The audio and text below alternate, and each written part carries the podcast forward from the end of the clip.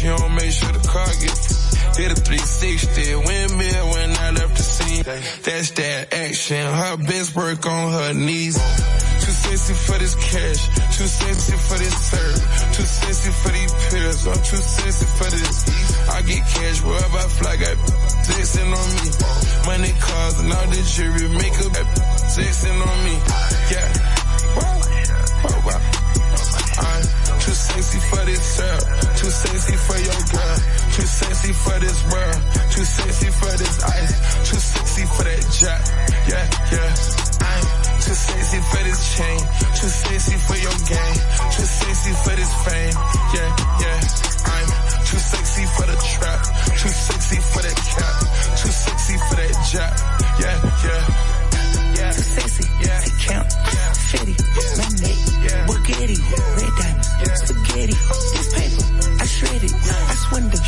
sweating, I saw you, begging, God damn you pretty, I ain't done spinning, no pin pinch, I spin it, bags in that,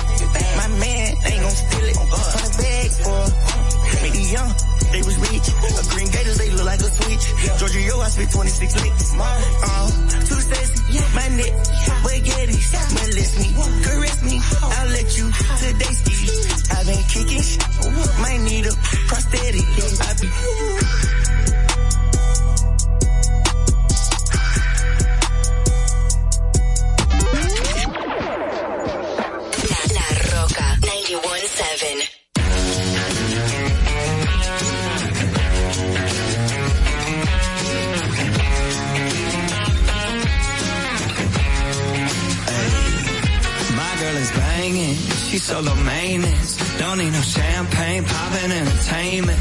Take her to Wendy's, can't keep her off me. She wanna dip me like them fries in a frosty. But every now and then when I get paid, I gotta spoil my baby with an upgrade. Hey, hey, hey. Yeah, we fancy like Applebee's on a date night. Got that Bourbon Street steak with the Oreo shake and some whipped cream on the top two. Two straws, one check, girl, I got you. Bougie lighting squeaking in the truck bed all the way home. Some Alabama jam and she my Dixieland delight.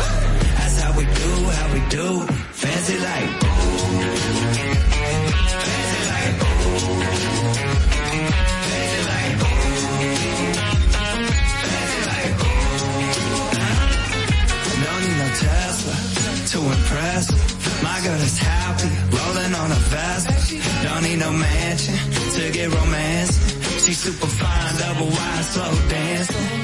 But every now and then when I get paid, I gotta spoil my baby with an upgrade. Hey, hey, hey. Yeah, we fancy like Applebee's on a date night. Got that Bourbon Street steak with the Oreo shake and some whipped cream on the top two. Two straws, one check, girl, I got you. Squeeze, squeaking in the truck bed all the way home. Some Alabama and she my Dixieland delight. That's how we do, how we do. Fancy like my new clean blue jeans without the holes in them. Country kisses on my lips without the skull in them. Yeah, she probably gonna be keeping some Victoria's Secrets. Maybe little Maybelline, but she don't need it in the kitchen light radio slows down. Box wine and her updo goes down. Hey, yeah, we fancy like Applebee's on a date night. Got that Bourbon Street steak with the Oreo shake and some whipped cream on the top two. Two straws, one check, girl, I got you. Bougie like Natty in the styrofoam. Squeeze squeaking in the truck bed all the way home. Some Alabama jam and she my Dixieland delight. That's how we do, how we do. Fancy. La Roca. Sat on my window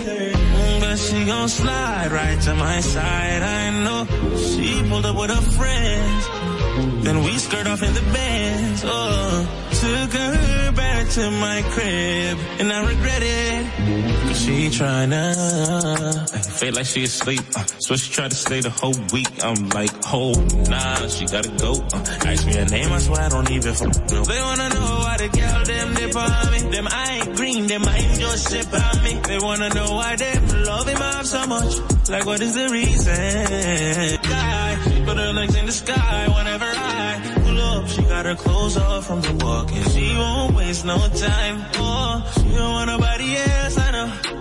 But I can't be what she wants. They all have the same story. They all want me to themselves, but I'm a jealous. The city is my palace. What I'ma do? Cause I want she and she and she. And they love them some me. I ain't the they gon' say bye to. I ain't the you gotta lie to. I ain't the that you could trust on speaker when you're with your people. Cause you know the timing I'm on. I want she and she and she. And they love them some me. I can't even speak to all of them. So I call her on the FaceTime. She gon' pick up on the first ring. Well, got her wrapped around my damn finger. I will never tell her so. Oh, no, no. Mm, Girl, we grown. Life of the gathers. La Roca 91.7.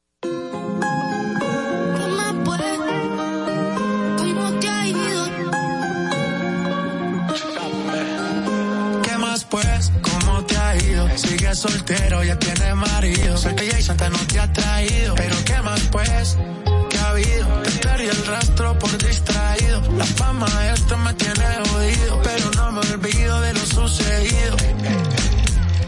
Regálame otra noche, quiero verte. Que hay que aclarar par de cosas pendientes.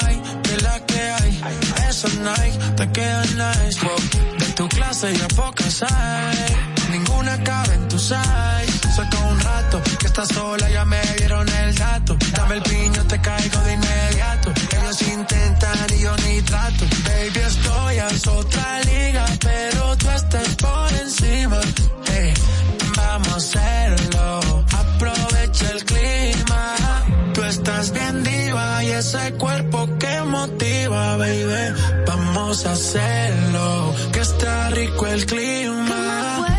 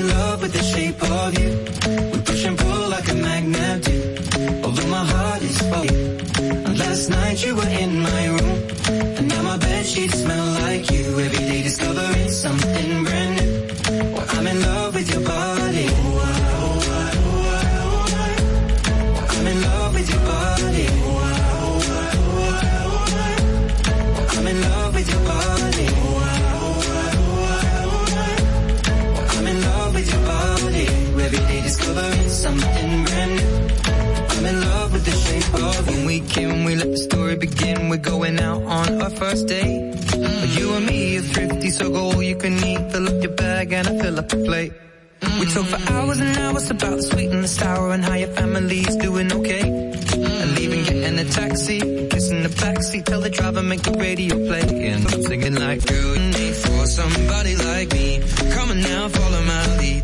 I may be crazy, don't mind me. Say boy, let's not talk too much. Grab on my waist and put that body on me coming now, follow my lead. Come coming now, follow my lead. Mm -hmm. I'm in love with the shape of you.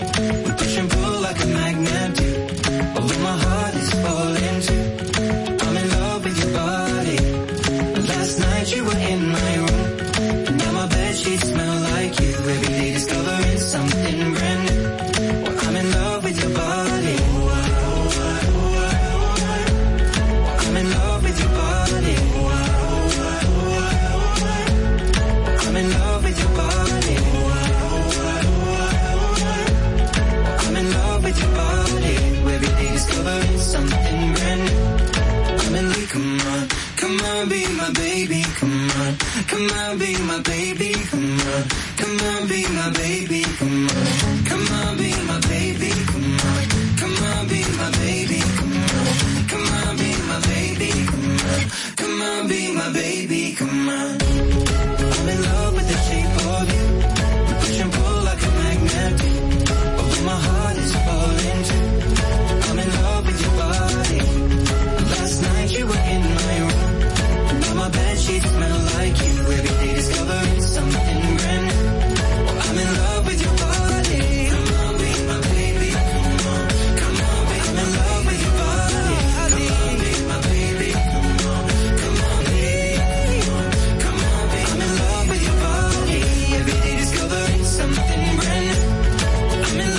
shape of you. I do my hair.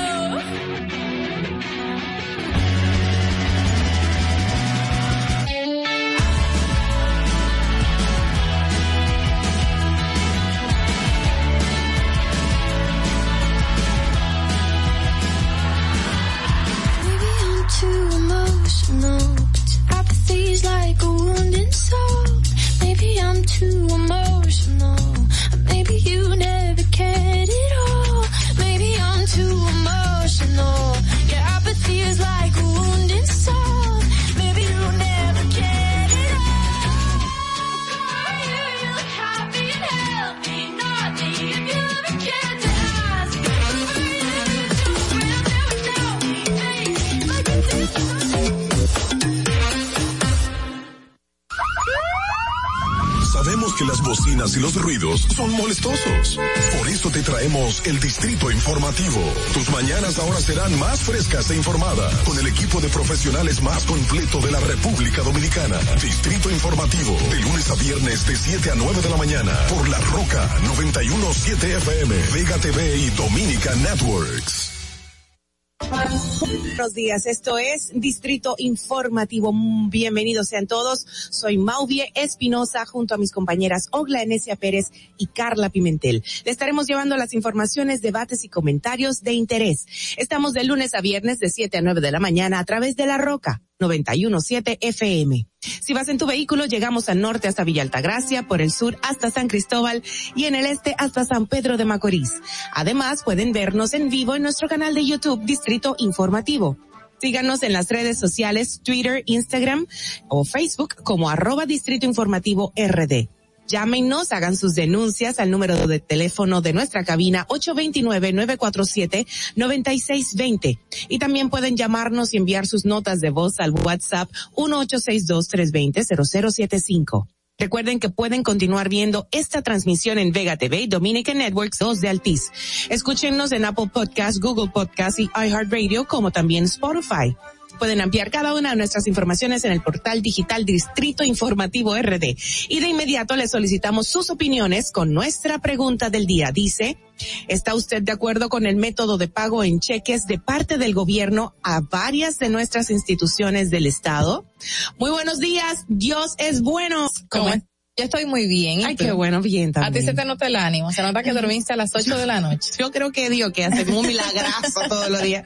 Porque Dios mío, 4 de la mañana, cuatro y media que yo me despierto. Ay, no, demasiado temprano. Sí. No, yo me despierto una hora después de ti. a las cinco y media, ¿verdad? Sí. ¿En serio? Sí. ¿O tú llegas rápido? Ah, es que Porque yo, por la zona donde estás hay sí, un buen flujo no, ya de yo me vehículos. descuajo rápido y, y hago todo súper rápido. Ya tengo el desayuno preparado el día anterior. Qué locura, está bien, eso está bien, me gusta Ah. niña que precave. ¿Cómo se dice? Cosas aconteciendo como todos los días, tenemos muchas informaciones que dar y mucha gente celebrando en República Dominicana y en Estados Unidos y en el mundo entero ¿Y con qué? el, con el deporte de la pelota, mi amor. Es que no, ya ganaron los toros, pues. ¿Quién va a celebrar eso? Mira, niña, por favor, claro que sí, hay gente que, que, Carla. Dime, ¿qué es seguidora? ¿Dónde que son los toros? Yo ni sé. ¿Es ¿Dónde algún- son los toros? alguna parte del país, del planeta? ¿De ¿De dónde son dónde? los toros? Del este, exacto. Ah, de una Sí. parte del este del país. Eh, Ok. Ay, Dios mío. Señores, vamos a, de inmediato, a- ¿qué, ¿qué pasó un día como hoy con las efemérides? Vamos a oír. Para que Networks presenta un día como hoy. Un día como hoy, 3 de noviembre del 1996, la Academia de Ciencias Dominicana realiza estudio clínico comparativo sobre la protección del menor para determinar el diagnóstico psicológico de este fenómeno. Dicho estudio se hizo sobre 50 casos de menores pobres, la mayoría de los cuales estaba dedicado a las actividades de prostitución. Un día como hoy, en el año 2001, el presidente de la República, Leonel Fernández, mediante el decreto número 155-4-0, el propósito de proteger de riesgo a la población en la pobreza extrema y a la población en situación de vulnerabilidad social. Un día como hoy, en el año 2004, se creó la Dirección y Administración de Centros de Ayuda Comunitaria, las cuales serían transferidas al despacho de la primera dama, la cual años posteriores resurgen con el nombre de Centros Tecnológicos Comunitarios CTC. Para que no se olvide, en Distrito Informativo te lo recordamos, un día como hoy. Distrito Informativo. Estás disfrutando de Distrito Informativo con Maudi Espinosa, Ogla Enesia Pérez y Carla Pimentel. De regreso ah, para presentarles las principales noticias en Distrito Informativo, el nuevo orden de la radio para hoy miércoles 3 de noviembre del 2021. La primera información dice que el mayor general Eduardo Alberto Ten, director general de la Policía Nacional, instruyó a todos los directores centrales, regionales y de áreas a exigirles al personal bajo su mando el mecanismos de control interno del cuerpo del orden estarán vigilantes ante cualquier violación a lo establecido por la ley de tránsito. En otra información, Farideh Raful, senadora del Distrito Nacional, calificó la suspensión de los visados estudiantiles haitianos como un error del gobierno dominicano. Esto lo hizo, recuerdo que a través de Twitter, eh, donde se expresó inmediatamente tras la resolución dada por el Ministerio de Relaciones Exteriores. Bueno, por otro lado, el director del Instituto Postal Dominicano Impostdom, Adán Peguero, tendrá que presentarse ante el Ministerio Público el próximo martes para responder sobre la querella que interpuso en su contra el defensor del pueblo por negarse a dar informaciones o informes sobre la cancelación de varios ex, ex, ex empleados a la, a la, o la falta de pago de sus prestaciones. Mm. En otra información, la Contraloría General de la República digitalizó el sistema de solicitud de certificaciones de cargo con el objetivo de que los servidores públicos puedan obtener ese documento a través de la página web de la institución, lo que constituye una innovación sin precedentes que que esta digitalización del servicio de certificaciones de cargo se acelera el proceso de entrega de este documento a los servidores y ex servidores públicos y que puedan gestionarlo a través de la página web contraloría.gov.de Punto de O. De o. Sí. Se perdió ahí la O. Se perdió. bueno, por otro lado, la Procuradora General Miriam Germán Brito recibió en su despacho la visita del embajador de Italia, Stefano Quirolo, Queirolo Palmas. El embajador Queirolo Palmas aprovechó el encuentro para ofrecer al Ministerio Público en caso de que la procuradora, la Procuraduría General lo estime conveniente, la visita de fiscales italianos que puedan compartir con sus persecución del narcotráfico y otros delitos del crimen organizado. Y en otra información, la tercera sala del Tribunal Superior Administrativo dejó este martes en estado de fallo los dos recursos de amparo que buscan la nulidad de la resolución que obliga a presentar la tarjeta de vacunación anti-COVID-19. Esto quiere decir que el tribunal presidido eh, por la jueza Luisa Canaán dará a conocer en los próximos días su decisión de si anula o no la disposición sanitaria, la cual entró en vigencia el 18 de octubre pasado. Y seguimos con las mismas cosas. Oh, wow. En otro orden, el senador de la provincia, María Trinidad Sánchez, Alexis Victoria Yep, afirmó que sus empresas no han sido beneficiadas con ninguna licitación en el tiempo que ha transcurrido la administración del Partido Revolucionario Moderno. Afirmó que si algunas de sus empresas han sido adjudicadas luego del Senado de la República. no te rías, pues. Ayer, anoche, la periodista Alicia Ortega presentó una información dando y, o presentando a la población las documentaciones otorgadas por las instituciones correspondientes como compras y contrataciones de que sí las empresas vinculadas a Victoria Jeff eh, habían sido, le habían le habían adjudicado o sea que eh, vaya vaya redactando su renuncia vaya redactando su, su renuncia. O con papel timbrado sería verdad claro. Claro en otra información. La Cámara de Diputados aprobó un préstamo por la suma total de 200 millones de dólares en la sesión de trabajo, los legisladores sancionaron favorablemente el préstamo firmado con la Agencia de Cooperación Internacional de Japón para financiar el programa de fortalecimiento de la política pública y gestión fiscal en respuesta de la crisis sanitaria y económica causada por la COVID-19 en la República Dominicana. El empréstito fue aprobado con 79 votos a favor de 24 en contra y 45 se abstuvieron de hacer el voto. Wow. Bueno, el Ministerio de Obras Públicas y la fecha hasta el viernes 5 del presente mes de noviembre llevará a cabo trabajos de mantenimiento y limpieza en los pasos a desnivel que incluye puentes, túneles y elevados en el Gran Santo Domingo. Ojo con eso porque sin hacerlo hay todo un aglomeramiento de vehículos, o sea que se va a poner peor. O- ojalá que sea en las horas de la madrugada. Y el sábado, eh, el sábado 6 es festivo, entonces es. la gente me imagino que va a haber mucho movimiento ese día, así que hay que tener cuidado. Exacto. En otra información, señores, el juzgado de la instrucción de esta localidad confirmó este martes la prisión preventiva de tres agentes policiales acusados por el Ministerio Público de la muerte de una pareja de religiosos que se desplazaba en un automóvil por la autopista Duarte la noche del 30 de marzo de este año. Así Qué es, pena. Así es. Bueno, y ya por último, según la Oficina Nacional de Meteorología, las condiciones climáticas para este miércoles estarán medio nublado a nublado con aguaceros, tronadas y ráfagas de viento en ocasiones hacia las regiones nordeste, sureste, noroeste y la cordillera central. en Santo Domingo y sus municipios, bueno, estará nublado en ocasiones con aguaceros en toda la isla. ¿ves? Entonces, o sea, no quiero decir en todos lados menos Santo Domingo. Que menos, siquiera. menos en mi calle. qué broma. Allá atrás. Ay, no, con todo el respeto, de verdad, señores. Qué cosa. Nada, hasta aquí llegamos con nuestras principales noticias para el día de hoy. Vamos a seguir ofreciendo más informaciones durante el programa completo porque hay mucho que comentar, mucho lo acontecido. Y en esta ocasión, bueno, le corresponde a las internacionales gracias al resumen de La Voz de América. Este es un avance informativo de La Voz de América. Desde Washington les informa Henry Llanos.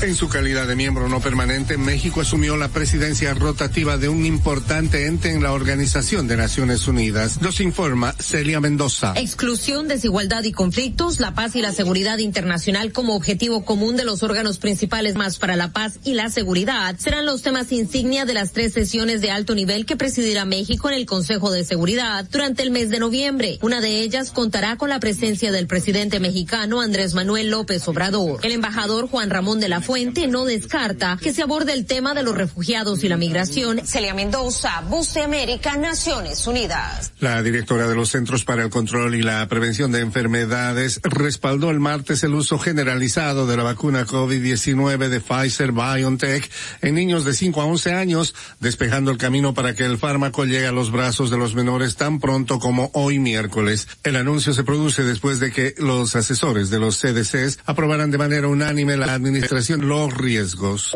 A continuación, un mensaje de servicio público de la voz de América. Para evitar la propagación del coronavirus en casa, recuerde que solo toma unos minutos limpiar las superficies que más toca en su vivienda, manijas de las puertas, interruptores de la luz, lugares donde come, control remoto, entre otros. Esto por lo menos una vez al día.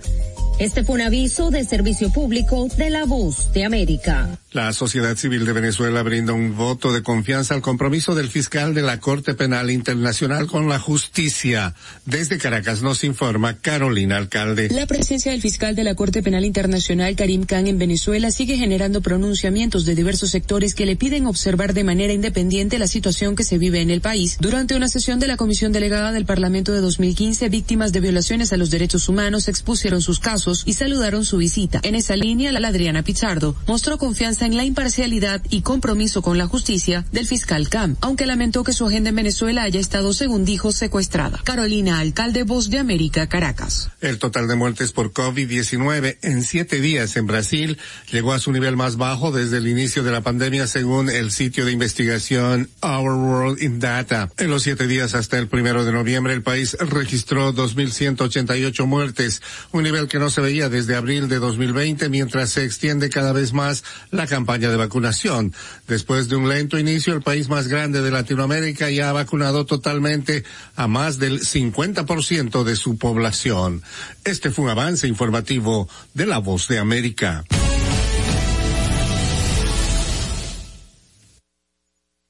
Informativo con Maudi Espinosa, Ogla Enesia Pérez y Carla Pimentel. Esto es Distrito Informativo, el nuevo orden de la radio a través de la Roca 917. Recuerden que pueden eh, escucharnos a través de todas las plataformas digitales disponibles para todos ustedes, en, como, así como Twitter, Instagram, Facebook y por supuesto nuestro portal digital distritoinformativord.com. Nosotros pasamos de inmediato a los comentarios de nuestras compañeras. Adelante. En el Distrito Informativo te presentamos el comentario de la periodista Ogla Pérez. Buenos días, amigos. Eh, ustedes saben que yo soy una embajadora de este tema, entonces yo siempre voy a hablar de él porque yo soy activista de este tema y lo defiendo a capa y espada y hasta que me me llamó la atención eh, la eh, hace dos días que la- el Consejo Nacional de Migración anunció que va a hacer una auditoría al Plan Nacional de Regularización de Extranjeros que se hizo a raíz de la sentencia 168.13 del Tribunal Constitucional y al que se acogieron en la mayoría eh, de, de extranjeros los de nacionalidad haitiana. Sin embargo, durante este plan de regularización no solo se acogieron los ciudadanos haitianos residentes en República Dominicana y de otros países, también se acogieron a este plan los afectados por la sentencia 168-13 dominicanos que nacieron en República Dominicana al amparo de todas las constituciones previas del año 2010 donde se establecía que la nacionalidad se obtenía por jus y jus solis, eh, pero que no estaban es- inscritos en el registro civil y se creó para ellos la ley 169-14, mediante la cual se les creaba un procedimiento especial de naturalización para obtener la nacionalidad dominicana. ¿Y por qué yo llamo la atención en este tema con relación a lo que migración? Bueno, precisamente por dos factores. Uno, en mayo de este año, el que es viceministro encargado del departamento de, regularización en la en, en el Ministerio de Interior y Policía, estoy hablando específicamente del señor eh, Rosario, voy a poner el, le, voy- le diré el nombre más, Juan Manuel Rosario, habló en un medio de comunicación y hablaba y decía precisamente que iban a hacer la auditoría de este plan de regularización y entre los puntos que él decía es que en el grupo de personas, porque en ese momento la información de hecho fue confusa y a mí me generó un poco de, de, de, de duda que si estaba hablando de, de los extranjeros que se regularizaron o si estaba hablando de los nacidos en República Dominicana que se acogieron al plan, entonces eh, la información estaba un poco, un poco eh, no muy clara. Sin embargo, ahora, eh, además de esta auditoría que ya desde mayo eh, o desde abril de este año él anunciaba a través de un medio de comunicación en mayo del- de, de 2021, también se suma que en el Ministerio de Interior y Policía desmantelaron completamente el departamento que tenía que ver con la regularización especial de los afectados por la sentencia 168.13. ¿Y qué pasa en ese sentido? Les decía hace unas semanas que eh, de las ocho mil personas que no estaban inscritas en el registro civil dominicanos nacidos en este país, más de siete mil no habían todavía obtenido un estatus migratorio. ¿Por qué? Porque el, gobierno solamente había emitido dos decretos, Danilo con unas 700 y algo de personas y Abinader con 50. Pero ¿qué pasa? Si quiere esos decretos se han materializado porque esas personas no le han entregado su nacionalidad. Aparte de esas 800 personas que ya se les re- otorgó un estatus migratorio, aunque no fue, em, no se ha puesto en ejecución, que asumo que tiene que ver por esta disposición, que están las más de siete, eh, las siete mil personas que además de no tener eh, eh, que estar en un limbo jurídico, tienen un estatus vencido, en el sentido de que a ellos se le dio una documentación, eh, en algunos casos algunos, donde eh, ya tenían el procedimiento y estaban esperando para el tema de la naturalización. En estos momentos, todas esas personas tienen esos documentos vencidos. Y ministro de Migración, eh, de, de Interior y Policía, en ese momento, dice, hemos eh, voy a decir, nosotros jamás en la vida aprobaríamos a un extranjero que se le otorgue un estatus por mucha presión que haya a nivel internacional y se le otorgue un estatus migratorio que no sea conforme al derecho a República Dominicana él explica o dice que em, en el plan, aquí voy a buscar la información, eh, que unas 90 personas, o sea, el, el 90% de quienes se acogieron, entonces eh, ahí está la información dudosa. Pero no, no voy a centrarme en todos esos detalles porque al final eh, están ahí en los medios de comunicación.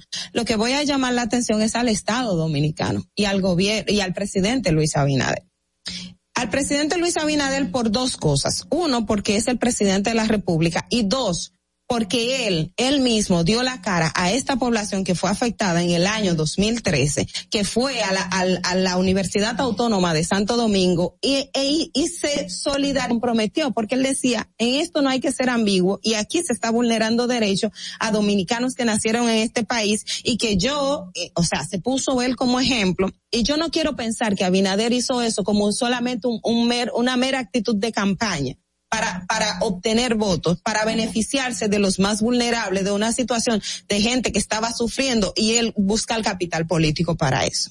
¿Y por qué se lo digo muy claro? Porque la- las señales que ha dado el gobierno definitivamente han dejado entender que no se busca dar una solución a esta población que nació en República Dominicana.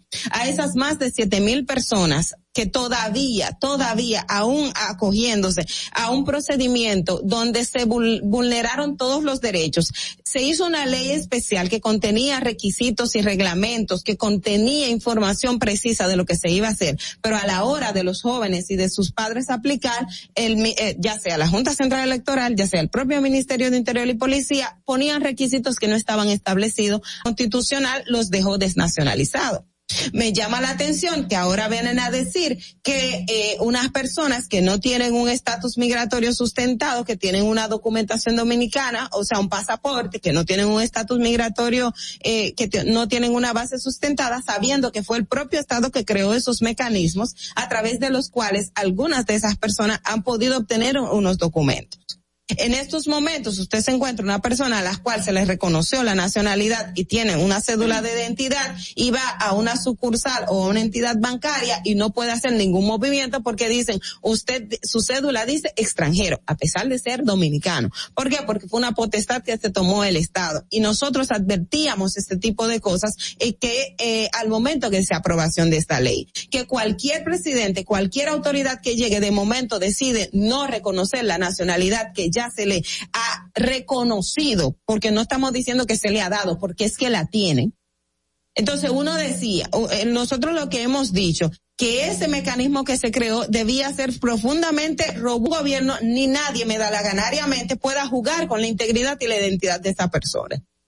Entonces, en estos momentos nosotros estamos ojo avisor con lo que vaya a ser el Consejo Nacional de Migración y vaya a ser Interior y Policía y vaya a ser el presidente Abinader, porque no lo vamos a permitir. Si tenemos que volver a la Plaza de la Bandera y a todos los escenarios internacionales y nacionales a exigir el, el respeto y reconocimiento de la nacionalidad lo vamos a hacer, porque nosotros no vamos a dejar de luchar, nosotros no vamos a dejar de exigir, nosotros no vamos a dejar de reclamar lo que corresponde y no se lo vamos a permitir a nadie. Porque no es que lo estamos mendigando, no es que lo estamos suplicando, es que lo estamos exigiendo porque es lo que corresponde. Entonces, eso no lo vamos a permitir. Y este tema lo voy a tocar hoy, mañana y las veces que la tenga que tocar hasta que el presidente y las autoridades entiendan que nosotros estamos en pie de lucha y no lo vamos a permitir. No se lo vamos a permitir. Fernando. Distrito Informativo de la periodista Carla Pimentel.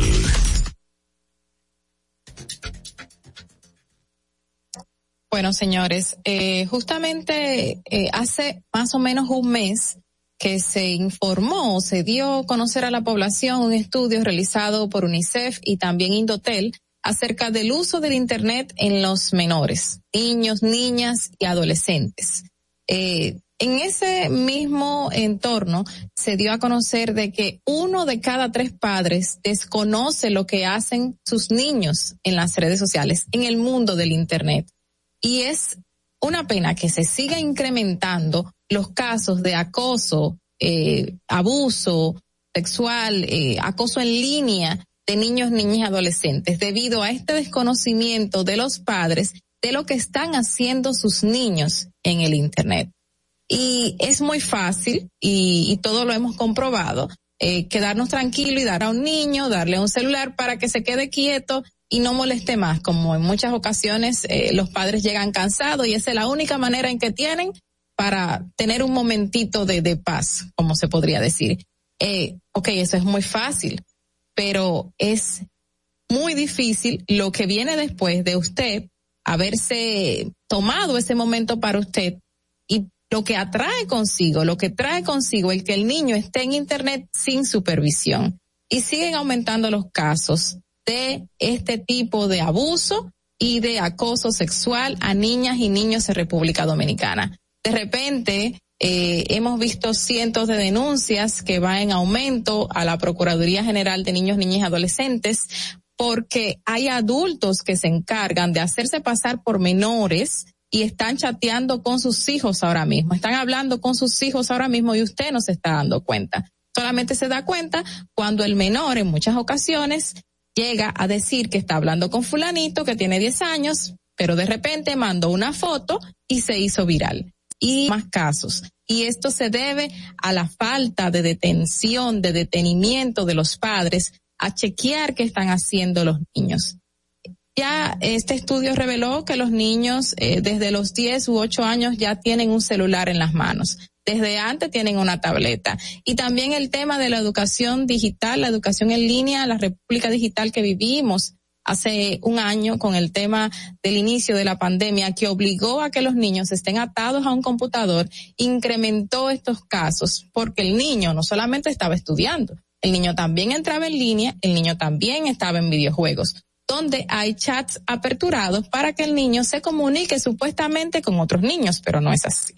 Y estas, se ven estas cifras de diferencia. Los niños varones regularmente están en los juegos, en los videojuegos pero por ahí se están comunicando. Mientras que las niñas sociales como Instagram, Facebook, Twitter, que para nada son seguras, tampoco son seguras las informaciones que se comparten por ahí de que se queden, que se queden en ese espacio.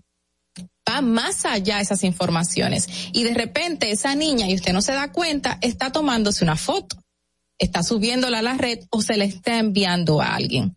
Entonces, hemos visto muchísimos casos y se siguen incrementando. Los varoncitos por los videojuegos y las hembritas por las redes sociales. Y nosotros, los padres, estamos cada día más distanciados de los que están haciendo los niños. Y justamente este informe también reveló que los niños piensan, o uno de cada tres padres, de la tecnología. Para nada, ni el manejo del celular, más allá que entrar a WhatsApp o entrar a una red social pero el tema de que existen controles parentales lo desconocen por su totalidad. Recién había visto yo un caso de una menor eh, que nos llegó eh, a nosotros de una denuncia de una niña de 10 años que había estado en contacto por meses con un adulto de unos 25 años que se hacía pasar por otra niña de 10 años con quien la niña estaba chateando y había llegado a intercambiar todo tipo de, de, de barbaridades por esa, por esa misma red. Y los padres se dan mucho, no se dan cuenta a tiempo. Y, y estos casos eh, se siguen aumentando y nosotros estamos con las manos atadas y la Procuraduría cuando llega ya a intervenir ya es muy tarde. Y aunque sí sabemos que el 30% de la población de estos infantes realmente son los que tienen un nivel socioeconómico más o menos y son los que eh, ya tienen una educación diferente, más baja, como quiera están con un celular en las manos comprando paqueticos. Paqueticos que en muchas ocasiones tú te los compras a 50, 75 pesos y el niño se pasa ahí 5, 6, 7 horas y el adulto que está trabajando, porque sabemos que están trabajando, sabemos que los padres tienen ocupaciones y tienen que tener, eh, llevar un ingreso a la casa y no pueden estar 100% encima de sus hijos. Sin embargo, estos niños están aquí en Internet haciendo una vida y el Internet se vuelve cada día más peligroso, más peligroso para nosotros y más peligroso para ellos. Entonces, tristemente estos casos siguen en aumento y aunque el 70% de la población de los infantes tienen un nivel socioeconómico bajo, como quiera están en acceso a Internet y este otro 30% que tiene un nivel socioeconómico medio o alto está muchísimo más en peligro también porque es el que más dispositivos tiene a su mano. Y estos padres están alejados de lo que está pasando con estos menores. Entonces, tenemos que prestarle atención para que la Procuraduría General de la República no tenga que seguir, seguir y seguir y seguir viendo más casos de este tipo. Y ustedes como, como padres lamentando de que en un momento le dimos el dispositivo al niño para que se quede quieto en casa y no se le prestó atención de, atención de qué estaba haciendo. Y esto también implica en la educación, porque usted está tratando de que este niño supuestamente vea algo educativo, pero no lo está haciendo.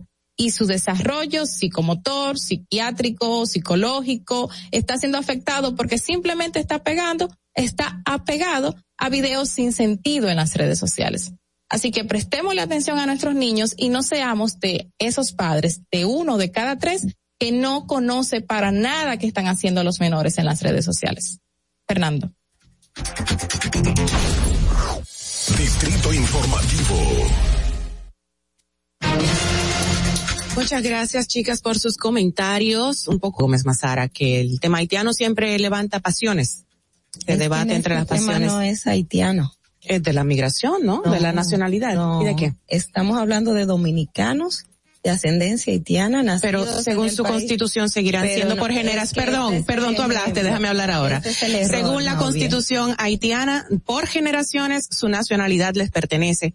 Por años, por siglos, por donde quiera que se muevan, les va a pertenecer la nacionalidad haitiana. Y República Dominicana No les puede dar eso porque no puede meterse con la constitución nacieron- haitiana. Nacieron en República Lo que pasa es Dominicana, que los- amparo la Constitución que establece el jus sanguini y el jus Bueno, soli, así como tú lo defiendes, nosotros vamos a defender nosotros nuestra parte y muchísimos gremios lo hay haciéndolo, porque lamentablemente no es ni siquiera una responsabilidad nuestra, es la constitución de los haitianos que dice Eh. eso. Vamos a una pausa de inmediato. Para que llegue en el distrito informativo, el tráfico y el tiempo. Y así se encuentra el tráfico y el tiempo a esta hora de la mañana en Santo Domingo. Se registra tráfico pesado en toda la avenida Hermanas Mirabal, avenida 27 de febrero, en la calle Paseo de los Locutores, tráfico en alto total en la avenida Abraham Lincoln, elevado avenida Tiradentes, en la Avenida de los Próceres en Los Jardines. Gran entaponamiento en el elevado Avenida Núñez de Cáceres, donde se realizan obras. Avenida de Las Palmas, elevado Avenida Monumental y tráfico muy intenso en el puente Ramón Matías Mella, elevado Avenida Charles de Gaulle, desde el puente Juan Bosch hasta el túnel Avenida Las Américas y en la entrada del túnel Avenida 27 de Febrero. Para el estado del tiempo en el Gran Santo Domingo, está mayormente soleado con una temperatura de 23 grados. Hasta aquí el estado del tráfico y el tiempo. Soy Nicole Tamares. Sigan en sintonía con Distrito Informativo. Atentos, no te muevas de ahí. El breve más contenido en tu distrito informativo. Ahí mismito donde estás. O tal vez aquí, recostado bajo una pata de coco. O en la arena tomando el sol. O dentro del agua, no muy al fondo. O simplemente caminando por la orilla. Ahí mismo, abre tu nueva cuenta móvil BH de León. 100% digital y sin costo. La creas en minutos con cero pesos desde Móvil Banking Personal. Ábrela donde quieras. Solo necesitas tu celular. Banco BH de León. Si deseas tener acceso a todo lo que pasa en República Dominicana, debes obtener Dominican Networks. Es el primer sistema de cable dominicano para los dominicanos en el exterior. Aquí podrás disfrutar de todos los canales de televisión de rap, farándula y entretenimiento 24/7. Solo debes descargar nuestra aplicación en Roku, Amazon y Apple TV. E inmediatamente vas a disfrutar de todo el contenido de República Dominicana. Dominican Networks. Ahorrar para poder avanzar. Se siente así. Porque se quiere progresar. Se siente así. Ahorrar para tranquilo yo estar. Se siente así y así. Qué bien se siente ahorrar. Con cero de oro de APAP. Que con 500 pesos tú podrás ganar. Ahorrar se siente muy cool y cuando ganas mucho mejor. Cero de oro, 10 apartamentos y cientos de miles de pesos en premios. Cero de oro de APAP, el premio de ahorrar. La República Dominicana había perdido la confianza en nuestras instituciones. Esta administración ha asumido el compromiso de abrir las puertas de la transparencia, de la integridad y del control. Es por eso que la Contraloría General de la República Dominicana ha implementado nuevos controles para llevar eficiencia y garantizar la buena ejecución de los fondos públicos. Conoce más en www.contraloría.gov.do. Gobierno de la República Dominicana. En Banreservas hemos apoyado por 80 años la voluntad del talento dominicano, identificándonos con sus más importantes iniciativas, para que quienes nos representan siempre puedan mostrar lo mejor de nosotros.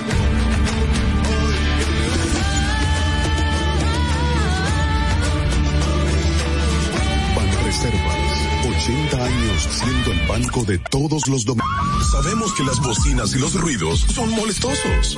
Por eso te traemos el Distrito Informativo.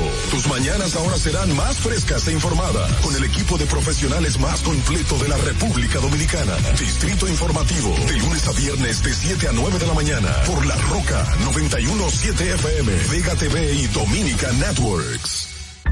¿Y cómo tú le dices a una gente que confía, que tenga esperanza, si nadie había hecho nada para ayudarles a vivir mejor? La confianza se gana. No se trata de gastar más, hay que gastar mejor. El dinero público es de todos los dominicanos. Tenemos la obligación de pensar por primero. Es el momento de estar cerca de la gente. Por eso no vamos a aumentar impuestos. Porque el cambio se trata de ti. El cambio comenzó. Gobierno de la República Dominicana. ¿Viste qué rápido? Ya regresamos a tu distrito informativo. Bueno, señores, en este momento debemos de repetir nuestra pregunta del día que dice, ¿está usted de acuerdo con el método de pago en cheques de parte del gobierno a varias instituciones del Estado? Eh, tenemos ya eh, compiladas algunas notas de voz para compartirlas con ustedes. Vamos a ver la primera, escuchar la primera. Buenos días. Este, si estoy de acuerdo con el no, es que eso sería como volver hacia atrás. Creo que hay otros métodos que se podrían aplicar para darse cuenta si hay botellas o no, si hay fraudes o no, quiénes están trabajando o no, pero eso sería un como un retroceso o una involución, si se podría llamar, eh, cuando hay tanta tecnología eh, que se pueden hacer como se estaban haciendo por transferencia y buscar otra manera. Simple, eso es un retroceso. Gracias. La siguiente nota, por favor. Buenos días, mi nombre es Juan Samuel Batista. Eh, bueno, en cuanto a la, a la pregunta que si estoy o no de acuerdo con el, con el pago de cheques de parte del gobierno a las instituciones, obviamente del Estado, yo, yo entiendo que el gobierno ya a esta altura de juego, en esta era digital que nosotros estamos viviendo, debe tener otros métodos para saber que entiendo que es el fin de las personas que están prestando servicios y si están yendo a sus, a sus lugares de trabajo. Pero regresar hacia atrás a un pago de, cheque, eso, eso es más trabajo, de hecho, para, para el mismo Estado, para el mismo gobierno, es más trabajo para las instituciones en estos momentos que estamos viendo un momento de COVID. Entiendo, entiendo que no es la mejor manera. Hay otras eh, esas otras vías de cómo darse cuenta de, del fiasco o de las personas que están cobrando y no están yendo a sus lugares de trabajo. Bendiciones. Gracias. Siguiente, por favor. Bien, buenos días. No estoy de acuerdo en que se esté implementando el pago por cheques. Si bien se vio ayer, solamente fue un caos da pena y vergüenza que profesionales de la salud tengan que llegar a rebajarse al nivel de una rata porque al gobierno le da la gana de que tengan que estar dique para ellos ver quiénes son los que los que tienen botella o no. Ustedes tienen mil maneras de saber quiénes tienen botella y quiénes no y no poniendo por debajo a la clase médica, que es la primera que debe estar sana y salva del COVID, y sin embargo lo mandan a amontonarse, a aglomerarse para que sean los primeros en que se enfermen. Entonces dejen de estar poniendo tantos huevos Raquel Peña, que creo que ahí es que está el, principal fallo del gobierno. De, de que sea Raquel quien encabece el gabinete de salud. Es cuanto. Muchas gracias. Pero con pique. Sí, como que fue algo en contra No, de la vicepresidenta. Pero, ¿por qué? No, no, no, no, no. O sea, basado en qué, no, no, no. Eh, eh, hay más, ¿verdad? Sí. Vamos a seguir oyendo. ¿Quieres comentar algo ahora? Sí, recordándole a la gente, señores, que esto no es algo que se va a mantener constantemente, eso es una medida momentánea, no es que el mes que viene a los, eh, a los miembros de la salud se les va a volver a pagar con cheque, No, y eso ya comenzó hace meses. En todas las instituciones se vio en educación, se vieron en otros ministerios y no se armó este eh, lío que se armó en el tema salud. Lo que pasa es que obviamente el sector salud es amplio y a lo mejor la organización se debió haber hecho de otra manera, pero recordándole que ya eso ha pasado por muchas instituciones estatales y no ha ocurrido nada igual a lo que pasó con el tema salud. Porque eso es, eh, bueno, entiendo que es de ley o puede ser de reglamento, pero toda institución pública, cuando hay un nuevo administrador, el protocolo es que pagan en cheque para saber el tema del personal que está. O sea, es un, es un procedimiento administrativo que ya está establecido y se hace solo una vez, como dice Carla. El tema ahí está en que no hubo una buena organización, porque no, ahí no solamente están los médicos, todo el mundo está diciendo, miren los médicos, pero ahí es el personal de salud completo. Desde que el Los médicos, las enfermeras, bioanalistas, personal administrativo, el camillero, o sea, de mantenimiento todo, todo, el mundo está Y estamos hablando de que hay cientos de hospitales en República Dominicana, eh, centros eh, de unidad de atención primaria. Si nos ponemos a ver los escalafones, son muchos y obviamente concentran una gran cantidad de personas que están empleadas en este sector. Ustedes vieron ese video ayer, ¿verdad que sí? Sí. hay varios. Y el de la señora que se desmayó, donde hay un grupo de gente junta, hace mucho calor y alguien se va a desmayar. Sí, pero se fueron, se fueron de boca, se cayeron estos. Porque Tú lo viste, pero era demasiado. O sea, la gente, mucha pena. Como un personal de salud que manejó COVID todo el año. Claro, está, aglomerado. No, señores, eso se ha hecho con anterioridad. Lo que pasa es que ahora se alertó de que se iban a, hacer una detección de las famosas botellas por el cambio de gobierno que hubo. ¿Hace cuánto no teníamos un cambio de gobierno de partido? O sea, hace muchos años, por lo cual lo que se ha descubierto. Exacto. Entonces eso es algo normal. El desastre que se armó en el sector salud es falta de organización, no más nada. Vamos a seguir oyendo más notas, por favor. Muy buenos días, mi gente de Distrito Informativo, Juan Luis Rivera desde Herrera.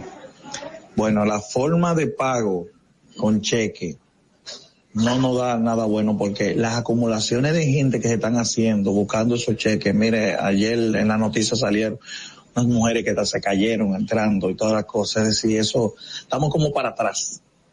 El, el gobierno tiene que buscar otro método. Si no quiere, si quiere que el dinero sobre, pero no, no de esa manera, porque estamos bastante avanzados como cobrando con, con transferencia, cobrando por tarjeta, que tener eso, eso cobrando gracias. Gracias Juan. Otra nota de voz, por favor. Buenos días, Distrito Informativo. Yo no estoy de acuerdo con que el gobierno esté pagando con cheque. Estamos volviendo para atrás. Yulisa desde Buenos Aires de Herrera. Gracias, Yulisa. Próxima nota, por favor. Bueno, buenos días, buenos días, buenos días. Eh, bueno, yo estoy de acuerdo con el método de pago en cheque de parte del gobierno a varias instituciones, porque así se sabe quiénes trabajan y quiénes no. Buenos días.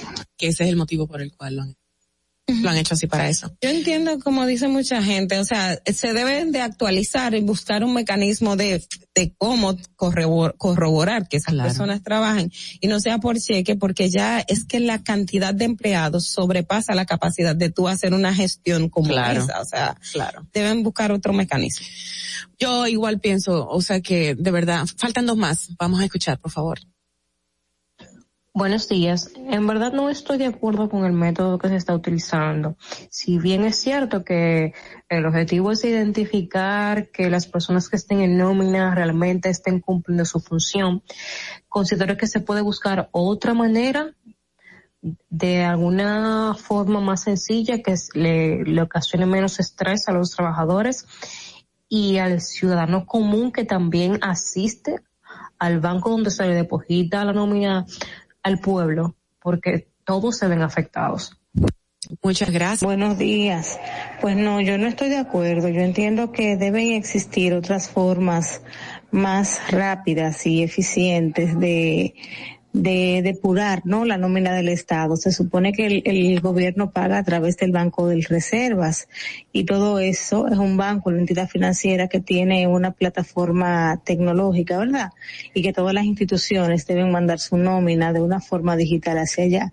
Yo entiendo que por ahí se pudiera canalizar o comenzar a buscarle una forma quizás más, más tecnológica para hacer más rápido y eficiente el proceso, porque en medio de este COVID eh, y todas esas aglomeraciones que vimos o que hemos estado viendo en el proceso, no creo que no son prudentes. Muchísimas gracias y gracias a todos los que han dejado su opinión. Y, no sé si a través de, YouTube, en la plataforma nuestra también hay mensajes, pero bueno, ¿qué ibas a decir? Sí, que realmente pudieron haberlo hecho, yo qué sé, por regionales y no tener que concentrar a todo el mundo aquí. Sí hubo denuncias de personas que vinieron desde lejísimo, la zona fronteriza, el este. Pero no hay un departamento de recursos humanos en cada institución que llame a capítulo, que llame personalmente a los empleados que están en, una lista llamada nómina. No, no, sí. No, ah, lo que pasa yo. es, no, en el caso de, de salud pública es un poco como complejo, yo creo, porque es que en, algunos casos un médico está nombrado en una en un lugar o probablemente lo mandan para otro. O por ejemplo tenemos los casos de los médicos que son eh, que están en la en la UNAP, que son pasantes antes de darle el S4, pero que son pasantías pagadas. Y entonces a veces están en, en una demarcación, pero el Departamento de Recursos Humanos lo tienen otra. No, es como hay regionales de salud.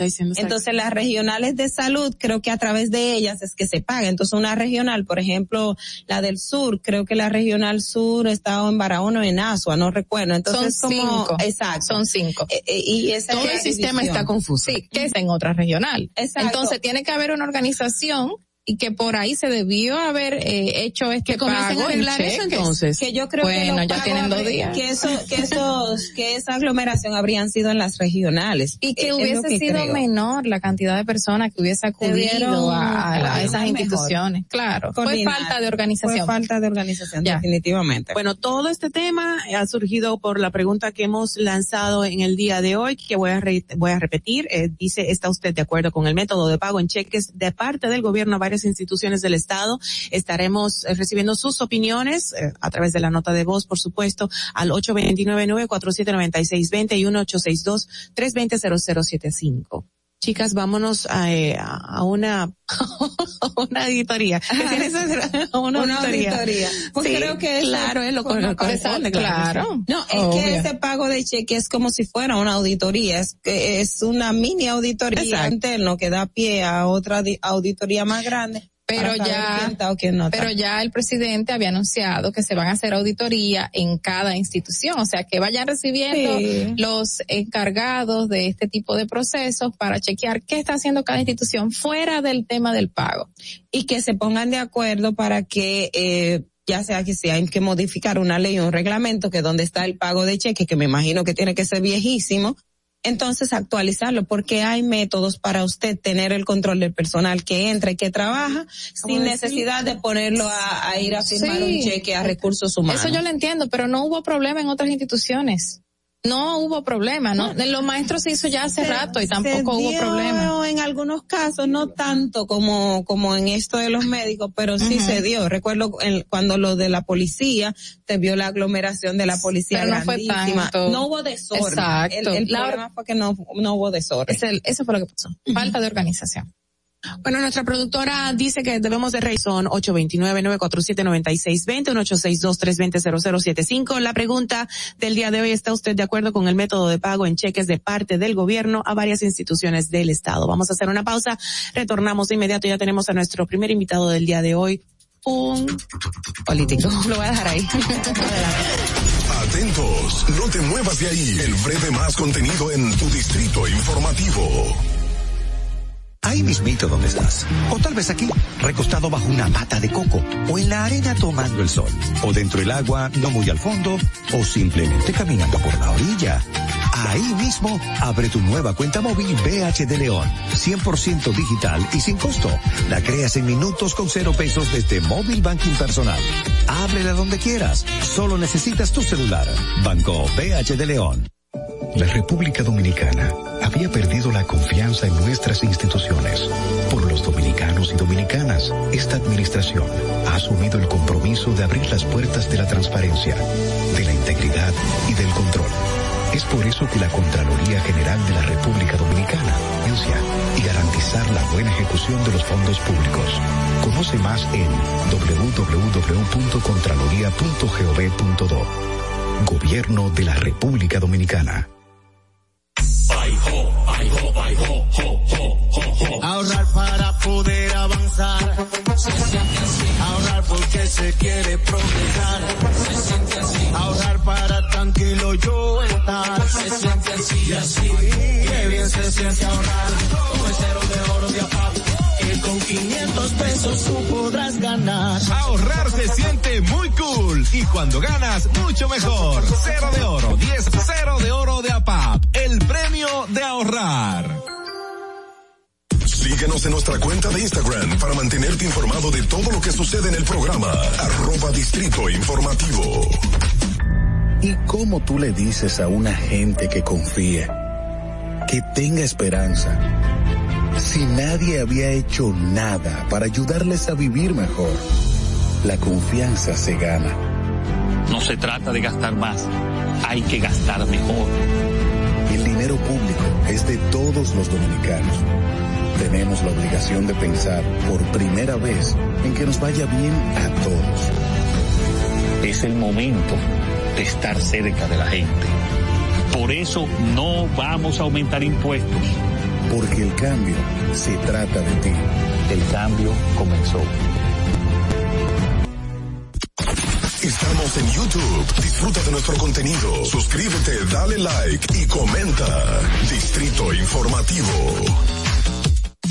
Si deseas tener acceso a todo lo que pasa en República Dominicana, debes obtener Dominican Networks. Es el primer sistema de cable dominicano para los dominicanos en el exterior. Aquí podrás disfrutar de todos los canales de televisión de República Dominicana, noticias, deportes, música, farándula y entretenimiento 24/7. Solo debes descargar nuestra aplicación en Roku, Amazon y Apple TV. E inmediatamente vas a disfrutar de todo el contenido de República Dominicana. Dominican Networks.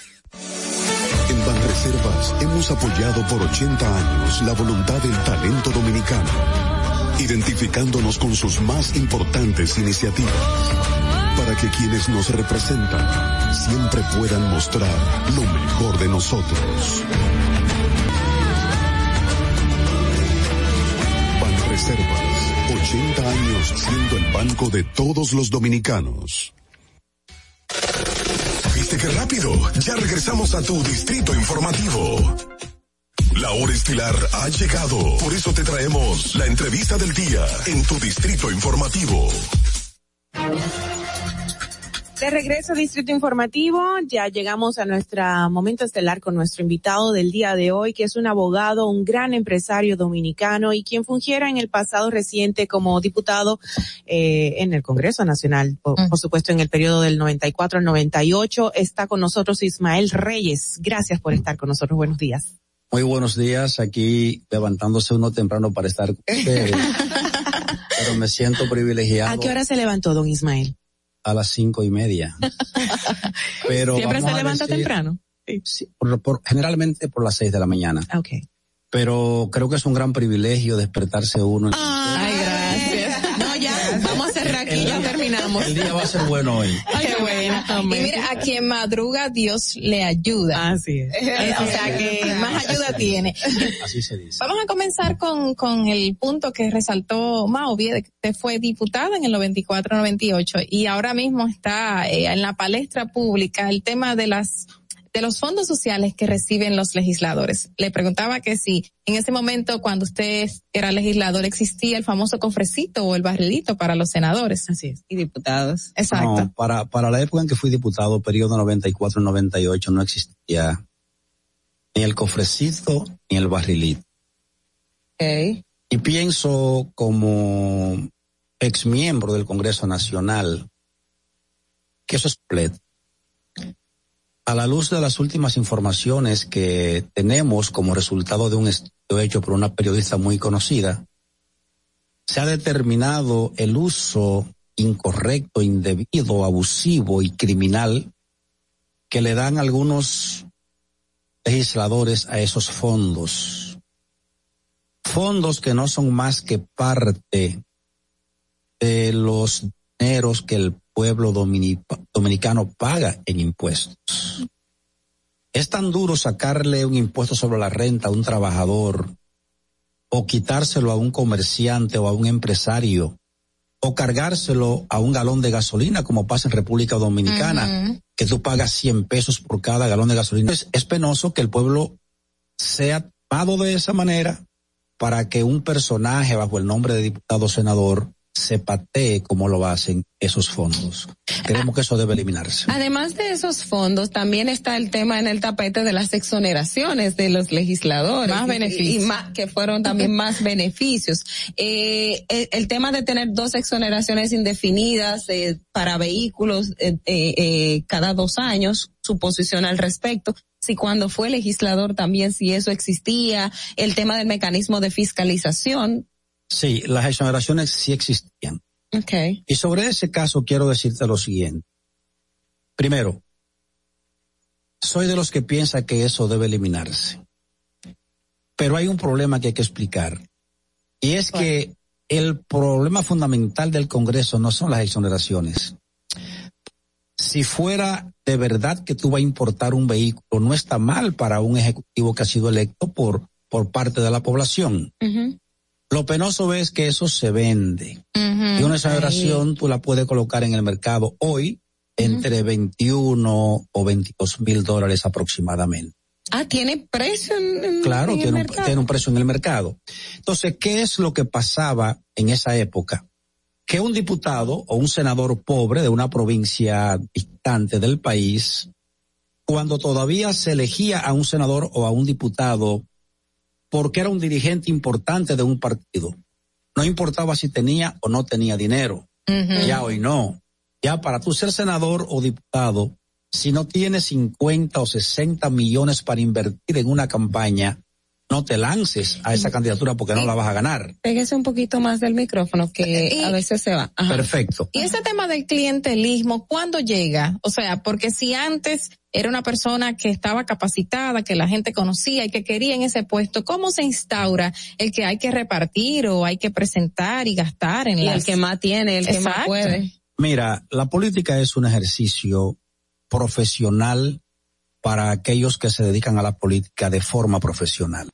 Los profesionales de éxito, como en nuestro caso, por ejemplo, que venimos del mundo empresarial y, empresarial y de negocios, eh, participamos en política por un tema de inquietud personal, venimos de abajo, nos superamos y entendemos que el país adolece de muchos males que deben ser y que pueden ser corregidos.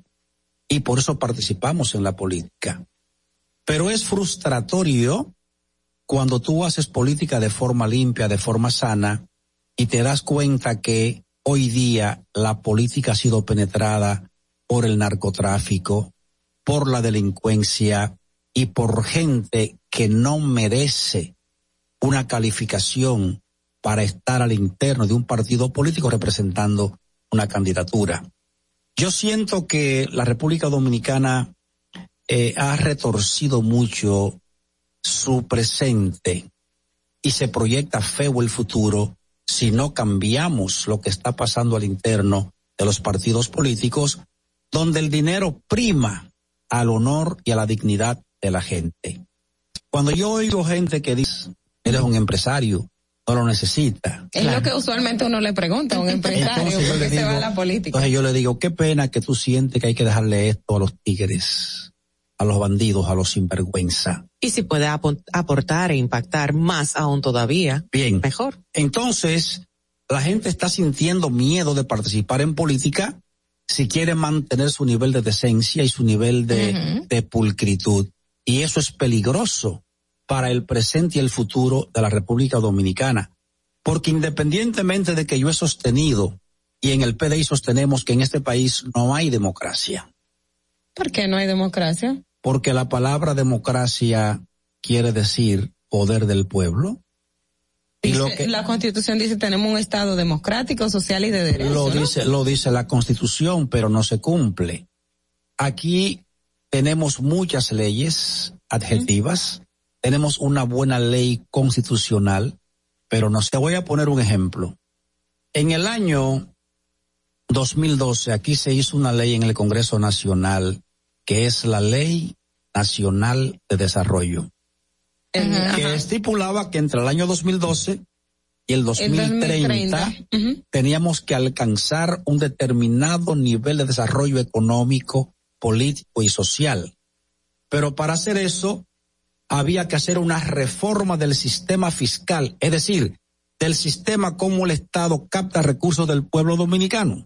Bueno, ahora el presidente ha hecho para atrás en la propuesta de reforma fiscal que estaba ahí. Bien, pero esa reforma no la hizo el PLD nunca, desde, el 12 hasta el 20 cuando entregó el poder. Lo que quiere decir que pasaron esos años y los presidentes que gobernaron fue violando la ley de la República Dominicana, con un pequeño problema. Y es que la palabra delincuente se aplica a aquellos que violan la ley. No importa quién usted sea. Si usted ah. viola la ley, usted es un delincuente porque está incumpliendo la ley. Entonces, el cumplimiento de esta ley y tristemente el actual presidente de la República, el licenciado Luis Abinader, que ha despertado y que despertó tantas expectativas en el seno del pueblo con la palabra cambio frente al hartazgo de la gente con el PLD, yo siento que hubo una decisión del pueblo dominicano de sacar a como diera lugar al PLD del poder. Y el cambio de Luis enamoró a la gente y la gente votó por él. Pero ¿qué ha ocurrido con el tema del cambio? ¿Ha cambiado algo en la República Dominicana? bueno, usted, como analista y político, ¿cree usted que ha cambiado algo? Nada. ¿Y en el tema judicial? Hay muchos presos algunos presos. Pero, pero, pero se está Tenemos una procuraduría independiente, del poder político. ¿Usted, cree? Ética, supuestamente. Ética ha recibido los, los casos que se presentan en los medios de comunicación. Se han hecho de instituciones. ¿Usted cree que si yo la nombro, usted es independiente de mí? Bueno, ah, se supone porque tengo que tener independencia de criterio y objeción y sobre todo cuando me dicen trabaje, que yo no me meto en eso. Ahí del poder judicial, del poder ejecutivo, exacto. Mira, yo soy abogado de profesión. Ajá. Y la justicia, el sistema judicial de la República Dominicana es un sistema que sigue estando corrompido parcialmente. Y eso es grave en una nación. Tú no puedes decir que el Ministerio Público es independiente el Ministerio Público en la República Dominicana lo designa el Poder Ejecutivo. Y si el Poder Ejecutivo designa al Ministerio Público, este depende, este depende del Poder Ejecutivo definitivamente. Entonces, decir que tenemos una justicia independiente es mentirle al pueblo, porque la justicia se compone de dos áreas importantes. Primero están los jueces y las juezas, que son las encargadas de juzgar, en el caso penal, los delitos y en otras materias, la materia que corresponda. Pero en materia penal, que es en el único lugar donde tiene vigencia el llamado Ministerio Público, porque el Ministerio Público no es más que una figura en el derecho para defender la atribución es de feriedad. Eso es lo que debe hacer un ministerio público. De tal suerte que cuando alguien comete un delito, ese alguien está ofendiendo a toda la sociedad. Luego, este funcionario llamado fiscal o ministerio público, como se le llama ahora, lo que hace es investigar ese delito, sustentar la acusación y presentarla por ante un tribunal para que éste juzgue. De modo que hay dos partes importantes el Ministerio Público, repito, a cargo de el Poder Ejecutivo para nombrarlo y los jueces que lo nombra el Poder Judicial. La pregunta mía es, si el Poder Ejecutivo tiene facultad para nombrar al Ministerio Público hoy en República Dominicana, es probable que muchos fiscales sean nombrados por el actual gobierno, pero los jueces no. Los jueces todos corresponden al Partido de la Liberación Dominicana, todos los jueces del orden judicial de la República Dominicana. Entonces, ¿de qué independencia tú me estás hablando a mí? Bueno, pero no ha llegado el, tiempo. Cuando el propio presidente de la Suprema Corte de Justicia, oiga bien, el propio presidente actual de la Suprema Corte de Justicia, PLD, Eso es cierto. y Luis Abinader, se lo ha tenido que chupar. por, por, la, por el mismo reglamento. Ahora, ¿qué entiende usted? ¿Qué entiende usted hace falta para que República Dominicana tenga realmente no una tenemos un ministerio público que es nombrado y que no tiene afinidad política independiente. aspiramos a una justicia completamente independiente. ¿Cómo usted cree que se puede lograr esto o si es una utopía? O sea, partiendo de que usted es abogado. Mira, las sociedades tienen un determinado nivel de desarrollo. Y nosotros somos un país con mayor desarrollo que Haití, por ejemplo. Pero somos una sociedad con mucho atraso todavía, en muchas áreas. Entonces tú no puedes pretender que un país con los desniveles de educación, con los niveles de inequidad social que todavía priman en la República Dominicana, tú no puedes pretender que la sociedad va a actuar como si fuera Suiza o como si fuera un país milenario con un gran desarrollo en la ciencia, en la Eh, eh, usted me copia. Los países tienen que tener adaptación a su desarrollo en términos de sus instituciones. La democracia como se practica en otros países no corresponde en la República Dominicana y lo voy a decir aquí con responsabilidad. Aquí, por el grado de desarrollo de nuestro pueblo, todavía gobernar implica tener la mano fuerte en el sentido de que aquí la gente hay que hacerla que cumpla con la ley. Cuando yo venía en el tránsito ahora, me encuentro con que no puede pasar. Cosa muy usual. En un país civilizado, todo el mundo sabe que las intersecciones no, se, pueden bloquear. y, todo el mundo se para para permitir que fluya el tránsito. El paso. Bueno, aquí para que eso pueda ocurrir, tiene que tener dos policías parados en la esquina imponiendo y si lo haces te caen arriba y lo, el bocinazo pero, bien pero, correcto pero hay que hacerlo en la República Dominicana. Entonces el sistema tiene que ser diferente hay que adaptarlo a la realidad social del país. Señor Ismael los cambios siempre son paulatinos y bueno no se logran de una de un día para el otro. Pero en el tema de la democracia eh, que usted mencionó hace un ratito se podría decir que la decisión del pueblo de hacer un cambio político de, de, partido fue algo democrático que se que vino del pueblo. Bueno, se habla de la marcha verde, de todos los años que estuvimos en las calles. Eh, requiriendo un cambio, pero también en el tema, porque quiero mezclar dos antes de que se me, se me vaya eh, usted a otro tema. Exacto. También en el tema del desarrollo y, lo que hacen los políticos. Una cosa es lo que quiere hacer el presidente y otra cosa es lo que tengamos atrás por el tema cultural.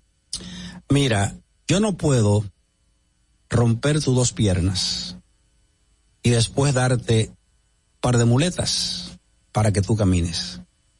Y eso es lo que pasa en la República Dominicana. ¿De qué democracia se le habla aquí a este bendito pueblo? Cuando aquí todo el mundo sabe que aquí se compran votos a 500, a 1000, a 2000 pesos de las elecciones. ¿O tú no conocías eso? No, por picapollo se hacía antes. Ahora se está hablando de 500 pesos, pero antes se compraba un picapollo que era más barato. Pero me, eran 200. Pero, me copias. O sea que vamos avanzando en la compra de votos, hablamos de 500. Yo te puedo mostrar videos ahora mismo.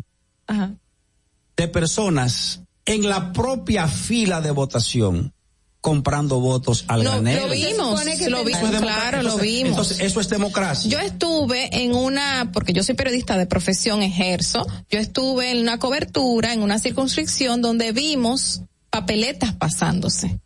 Pues lo vimos per se, tal cual. Wow. o sea que eso, es evidente y hay la realidad. claro, está ahí. Tengo la satisfacción de decir entonces que tú eres testigo de excepción de que la llamada democracia de la República Dominicana es una estafa al pueblo. Porque en democracia, que quiere decir poder del pueblo, porque demos, demos es pueblo. Entonces, Kratos es el poder. Si la gente ese poder del voto lo tributa en favor de quien se lo pueda comprar, automáticamente el sistema está falsificado. Con una junta central electoral como la anterior, encabezada por una figura llamada Castaño Guzmán, Cabezón, que fue una gestión, pero tengo que mirar. que fue una gestión propia de charlatanes. ¿Tú sabes por qué? Porque este pueblo es muy olvidadizo.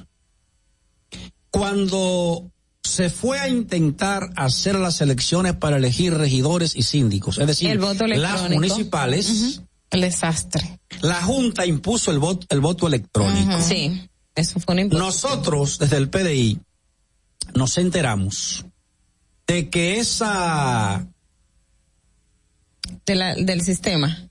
Sí, de que el sistema que iba a ser licitado era una licitación que se le iba a entregar a un grupito de allegados al PLD a través de una empresa, toma nota, llamada DG World. Sí, recuerdo.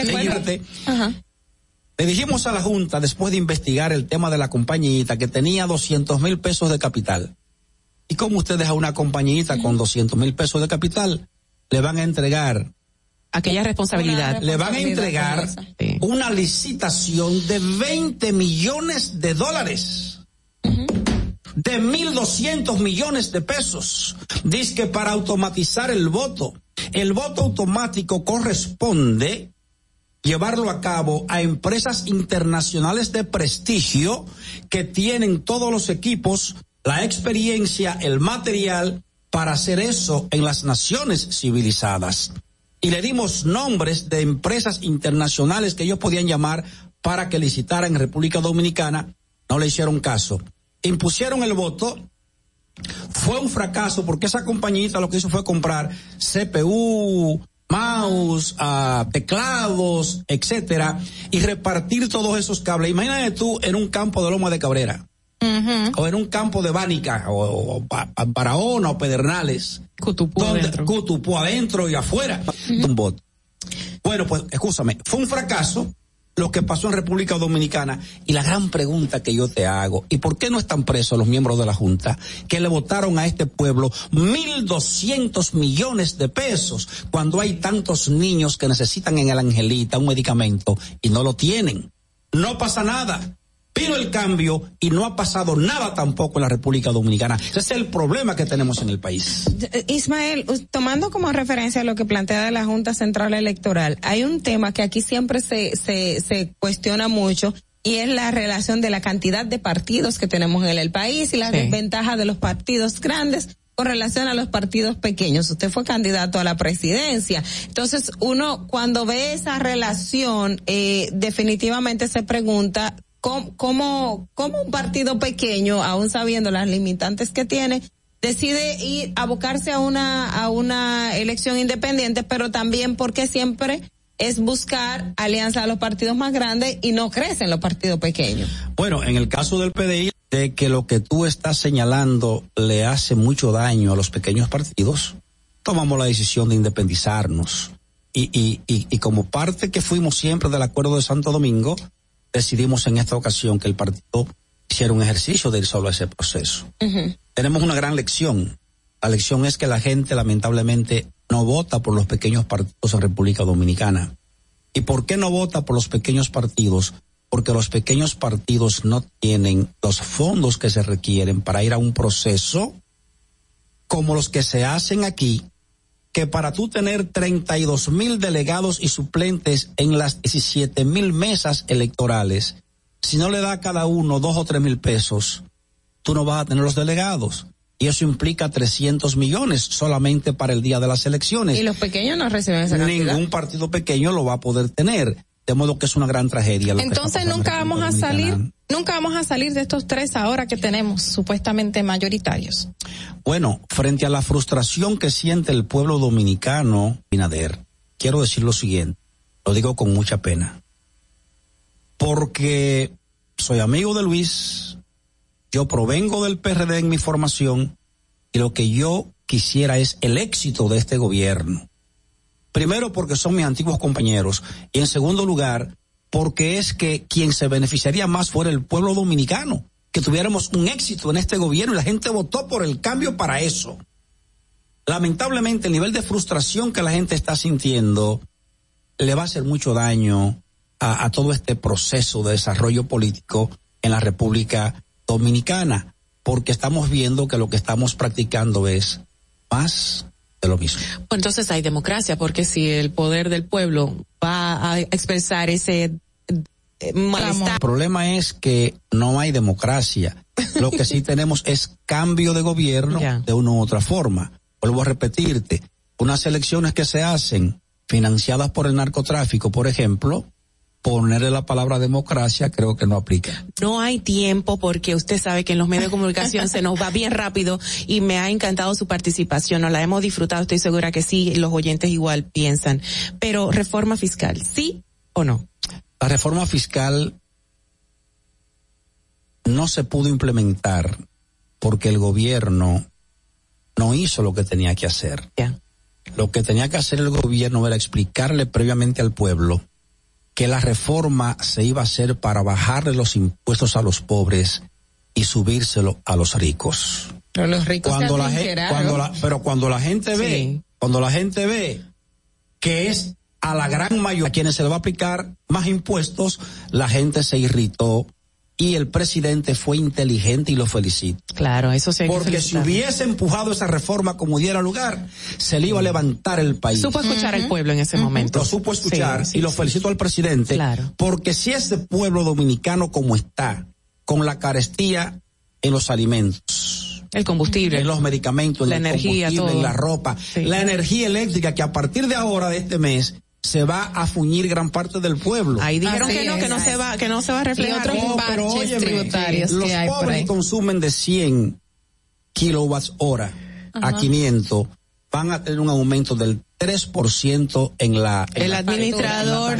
acaba de decir que de segura asegura que nadie saldrá afectado con el aumento de la tarifa eléctrica, pero pero la, la, el administrador hace un ejercicio muy feo porque todo el mundo sabe que en la práctica la energía eléctrica hoy en realidad ha crecido dos veces el precio que tenía. Economista, abogado con una maestría en ciencias políticas, diplomado en defensa y seguridad nacional, ha sido profesor universitario dictando cátedras de derecho civil, derecho penal y profesor economista eh, en política en la Henry George School, de la Social Science. Oh, Dios mío. Eh, y somos eh, tocayos de cumpleaños, 26 de julio. Ah, Nunca se me va a olvidar. Cuando vaya a celebrar el tuyo me invita. Por favor. Ay, vamos. El bizcocho deberá ser muy grande, ¿verdad? Ay, ay, a mí me encanta celebrar los cumpleaños míos y de todo el mundo. ¿Qué fecha tú cumples? El 26 de julio. Ah, Usted nació el mismo día que yo y yo de usted. Soy un hombre afortunado, yo.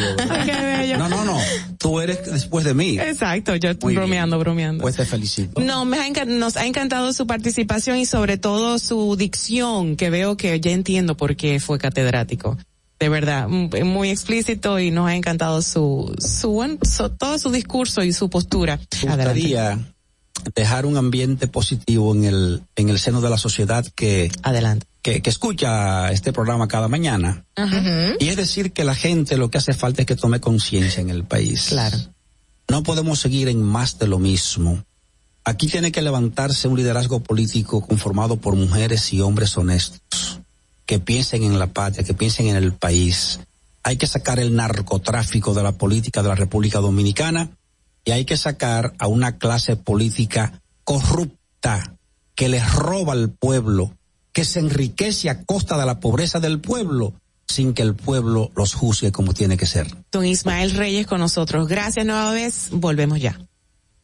Atentos, no te muevas de ahí. El breve más contenido en tu distrito informativo. En Banreservas hemos apoyado por 80 años la voluntad del talento dominicano, identificándonos con sus más importantes iniciativas, para que quienes nos representan siempre puedan mostrar lo mejor de nosotros. Banreservas, 80 años siendo el banco de todos los dominicanos. Si quieres participar en el programa, envíanos tu nota de voz o mensaje escrito al WhatsApp 862-320-0075. 862-320-0075. Distrito Informativo. ¿Y cómo tú le dices a una gente que confía, que tenga esperanza, si nadie había hecho nada para ayudarles a vivir mejor? La confianza se gana no se trata de gastar más, hay que gastar mejor. El dinero público es de todos los dominicanos. Tenemos la obligación de pensar por primera vez en que nos vaya bien a todos. Por eso no vamos a aumentar impuestos. Porque el cambio se trata de ti. El cambio comenzó. Gobierno de la República Dominicana. La República Dominicana había perdido la confianza en nuestras instituciones. Por los dominicanos y dominicanas, esta administración ha asumido el compromiso de abrir las puertas de la transparencia, de la integridad y del control. Es por eso que la Contraloría General de la República Dominicana ha implementado nuevos controles para llevar eficiencia y garantizar la buena ejecución de los fondos públicos. Conoce más en www.contraloría.gov.do. Gobierno de la República Dominicana. Disfruta de nuestro contenido en tus podcasts favoritos. Encuéntranos como Distrito Informativo en Spotify, Apple Podcasts, Google Podcasts y en tu Alexa de Amazon. Ahorrar para poder avanzar. Se siente así. Ahorrar porque se quiere progresar. Se siente así. Ahorrar para tranquilo yo estar. Se siente así y así. Qué bien se siente ahorrar. El cero de oro de apago. Que con 500 pesos tú podrás ganar. Ahorrar se siente muy cool y cuando ganas, mucho mejor. Cero de oro, 10 apartamentos y cientos de miles de pesos en premios. Cero de oro de APAP, el premio de ahorrar. ¿Viste qué rápido? Ya regresamos a tu Distrito Informativo. Estamos al aire ya. Ay, Dios mío. Hola, ponte tus audífonos ahí. Vamos a recibir a nuestro próximo colaborador en el día de hoy, que ya está conectado desde la ciudad de Nueva York. Y por supuesto me estoy refiriendo a nuestro querido amigo, al morenazo lindo. Ay, ay, ay, ay, ay, ay, ay. Para quienes no nos ven o a través de YouTube o los canales de televisión, Harold se está limpiando la cara con sus manitas, así como que, ay, ay, ay. Gracias, gracias. Ya, ya tú sabes, mi chequecito me lo mandas. Sí, ¿Cómo no, no, ya. Muy bien por aquí en la ciudad de Nueva York. Un poquito frío en el día de hoy. Amaneció medio frecoso, como dicen los viejos allá. Sí, se siente la Sí. musiquita ya. Sí, y como dicen, ta- como dicen cuando allá en, en Italia, habemos papa. Aquí en Nueva York se gritó anoche, habemos alcalde. Nuevo, sí, allá en el día de ayer hay noticias, las elecciones fueron el día de ayer, hay un corre-corre ahí en la alcaldía, en, en New Jersey todavía no, Bravo, están, están gritando. ya eh, eh, en New Jersey no han podido destapar champaña todavía porque van pegaditos ahí. Ajá. Eh, hay muchos dominicanos con cargo nuevo. El nuevo presidente de Brooklyn es Sí. un joven dominicano de, pa- de padres dominicanos.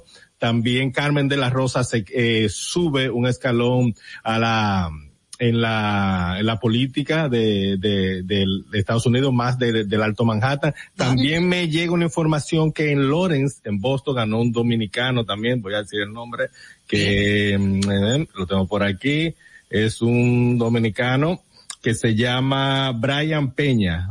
Brian Peña en Massachusetts, o sea que los dominicanos tienen eh, en estas elecciones ganaron muchos eh, escaños. Voy, voy a tratar de seguir publicando todo. Eso te iba a comentar que uno de, de los pronósticos que se veía venir es que muchos dominicanos o, o ciudadanos de origen dominicano iban a alcanzar muchos escaños en, eh, durante estas elecciones eh, municipales. Bueno, Así es, Municipales, bastante. Es tan tal que aquí en la alcaldía de Nueva York que ganó el ex policía eh, Eric Adams y también fue el presidente del condado de Brooklyn. Un- Interesante.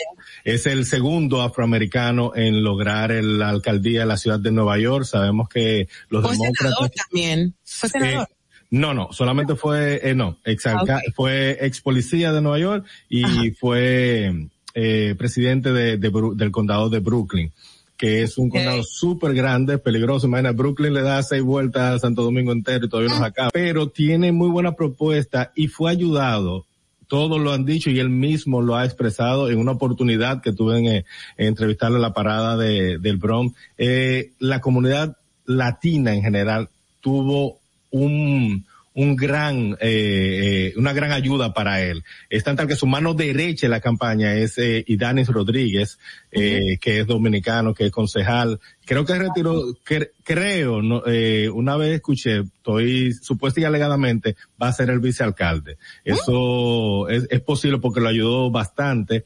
Él dijo, eh, Eric Adam dijo que si ganaba eh, en las elecciones ahora en noviembre, él antes de ir a el primero de enero a tomar la, la posesión en la alcaldía, iba a ir para Punta Cana porque le gusta los dominicanos y que se iba a vayar para allá porque la comunidad dominicana, más en el Bronx, que es la tercera parte, le Sí. dio, le dio mucho respaldo. En Twitter, él, en su cuenta oficial, por aquí estoy viendo que puso, crecí pobre en Brooklyn y Queens, llevaba un chaleco antibalas para proteger a mis vecinos, servía a mi comunidad como senador estatal y presidente del distrito de Brooklyn. Así reza el primer mensaje que se puede leer en la cuenta oficial de Twitter del vegano de 61 años. Ujú, 61 años tiene, cab- no aparenta, usa su aretico, él es flow, sí, tiene su aretico, usa flow, o sea, él tiene la visión del real eh, neoyorquino en las zonas más calientes de Nueva York, que es Brooklyn, que todo el mundo sabe eh, cómo es la, la, la actividad de, eh, allá.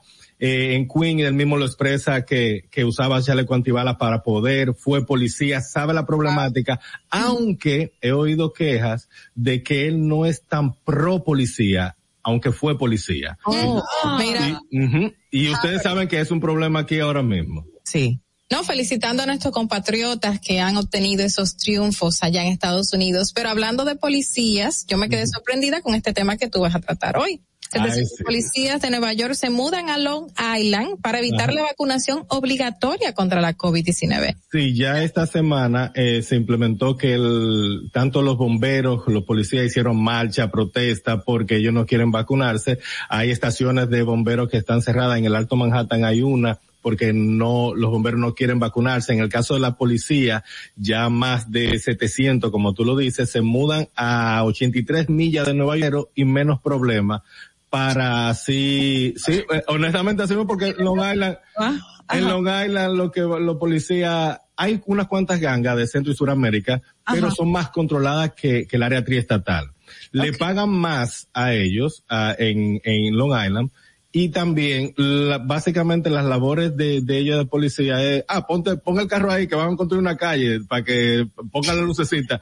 De verdad, y, y por eso le van a pagar más, se van a evitar, está, está en un tren, eh, eh, poniendo con personas indigentes, peleando a cada rato, y no se van a tener que vacunar. Y se Bueno, puede hacer esto, esto, o sea, ese traspaso, ese traslado, se puede hacer de manera normal, lo pueden solicitar así por así allá. Sí, lo pueden solicitar porque eh, en Long Island puede ser que tengan muchas vacantes. Y si tú solicitas tu traspaso, porque e- es en el mismo eh, estado, ya sería si te vas superando a Miami a solicitar que eres policía de Miami o New Jersey, ya es diferente, ya es totalmente diferente. O, o esta exigencia de la vacunación obligatoria. No, no tiene la, no tiene esa exigencia. Tú puedes eh, estar vacunado o no para, para laborar. Es solamente la ciudad de Nueva York. Yo siempre hago hincapié eh, en esto. Es eh, los, los, los cuatro, los cinco condados, Bronx, Manhattan, Brooklyn, eh, Staten Island, me falta uno, el Bronx, ah, el Bronx. Entonces ya Long Island, ya eh, Yonkers, eh, Westchester, ya son otra parte de Nueva York, no pertenecen a la ciudad. Por eso es que muchas personas dicen, no, yo, yo, Nueva York, Nueva York es grandísimo. El alcalde entonces no tiene competencia en esa eh, jurisdicción en esas, No. en esas otras localidades. No, el alcalde eh, Di Blasio solamente eh, él correspon- le corresponden esos cinco boros. De ahí para allá ya eh, son alcaldes diferentes, son leyes diferentes, todo es diferente. Y, y te estoy hablando, en el caso de Long Island son 83 millas. En el caso de Jonker yo estoy a cinco minutos y cruzo Jonker y ya las leyes son diferentes. Wow. Harold, y no hay ningún impedimento en ese cruce, porque si tenemos un grupo de personas que no están obligadas a vacunarse y otros sí, no existe ningún tipo de restricción en el tránsito. No, no existe ah, nada. Nada, nada, nada, porque no hay ni, déjame ver. Bueno, para allá lo hay que cruzar un puente, si, si vives de este lado del Bronx, tienes que cruzar el puente, pero no, no existe. Simplemente tú eres residente de ahí, llegaste ahí y ya. Es como, déjame ver cómo te explico. Eh, yo estoy en la 10 carilla con mi cosa de, de, de, de vacuna, forrado, que porque ahí hay, bueno, lo que sucedió ayer, lo que sucedió allá con el toque de queda, que inmediatamente cruzaba un puente, ya tú estabas libre de, de, de, es lo mismo. Aquí pasaste la jurisdicción de Nueva York y entraste a, a, otro, a otro condado, ya tú puedes quitarte tu mascarilla, tú puedes andar como tú quieras, entrar a donde sea, sin ningún problema, porque tienen sus restricciones eh, totalmente diferentes. Y a pesar de que el crimen, porque dijiste que aparte de que ellos eh, tienen el beneficio de que no les, les, van a obligar a vacunarse, también van a tener un aumento de salario y la criminalidad baja, es decir, que, uh -huh. que no va a tener tanta actividad este policía, pero uh -huh. 700 es mucho, es decir, que la cantidad de policías que existían allá era mucho menor y se estaba buscando o, o fue que los requirieron. No, no, no lo estaba buscando. Simplemente ellos, ellos encontraron esa oportunidad porque aquí ellos, cuando entró en vigencia la ley de que tenían que vacunarse inmediatamente, si no te presentabas, dejabas de cobrar de, y de recibir todos tus beneficios. ¿Qué ah, sucede? Okay. Ellos inmediatamente ya ellos venían eh, percibiendo eso, no fueron ni tontos ni perezosos. Si la ley entra, inmediatamente paso, si no me quedo. Ok, o sea que a, a, sumado a que no están vacunados, ellos ya no estaban percibiendo recursos, o sea, estaba la necesidad de trabajar y mantener exactamente. Familia, ¿no? Inme exactamente, inmediatamente entró el lunes la, la ley, eh, ya, si tú no te presentabas y no estabas vacunado, simplemente dejabas de recibir tu beneficio como, como policía o empleado de la ciudad. Qué barbaridad. Y, y para este, esos cambios, ¿existe como un tiempo, un plazo para hacerse? Porque se supone que la alcaldía se va a desprender de un, de un personal, el, el, departamento de policía de esa demarcación, que además tiene necesidad de más policías, se va a desprender de esa cantidad de agentes para pasarlo a otro departamento. Entonces, han anunciado si va, si se reforzó, si obtuvieron captación de nuevos agentes o cómo se va a subsanar esa falta. Ese es el gran, eh, la gran, el gran reto que va a asumir el alcalde nuevo, porque el alcalde de Blasio con la policía, él, él y la policía están así, o sea, de tú en, en Santiago y sí. el otro en Punta Cana, no se llevan. Él le quitaron presupuesto en la misma en la pandemia, por eso la criminalidad de Nueva York ha subido bastante. Muchos policías se han retirado se ha retirado por eso, por, por ese mismo caso, porque la criminalidad no tenían tanto apoyo de, de, de la, eh, de la alcaldía de Bill de Blasio. Entonces dijeron, pero ¿para qué voy a estar en la calle si este hombre que es el alcalde no me está protegiendo? Entonces se llevaban total, eh, se llevaban mal. Es cierto hasta que, ahora. Es cierto que el exalcalde de Blasio quiere ser ahora gobernador. De que permíteme reírme. Él ah. sometió los papeles, él sometió ah. los, los, papeles para ser el gobernador de, de Nueva York, pero, querido Di Blasio. Ay, ay, dos puntos. Dos puntos. Eh, creo que no es el momento de tú hacer esa, esa, esa declaración o de someter los, los papeles para ser gobernador porque tú no, no vas a salir con, con, con buena fama. Él está sometido, ¿no? A la justicia. El, el, el, hasta ahora no, el que está es Cuomo, Ay, que era el gobernador. Sí, Cuomo sí, es que está sometido a la justicia y él se retiró. El gobernador. Ah, él, no, ya no es el gobernador, ahora es una, una dama. Okay. Eh, Catherine. Catherine Huckle, algo así, un apellido, eh, un apellido eh, extraño, pero es la primera gobernadora mujer que tiene eh, la ciudad de Nueva York, es la primera pero el alcalde con la policía actualmente no quedó en buenos términos, por eso este eh, nuevo alcalde, el reto es ese, la pandemia, los problemas, la delincuencia en las calles de, la ciudad de Nueva York y susanar las heridas que tiene la alcaldía, la, la, eh, la, el, el, gobierno con, el gobierno estatal con,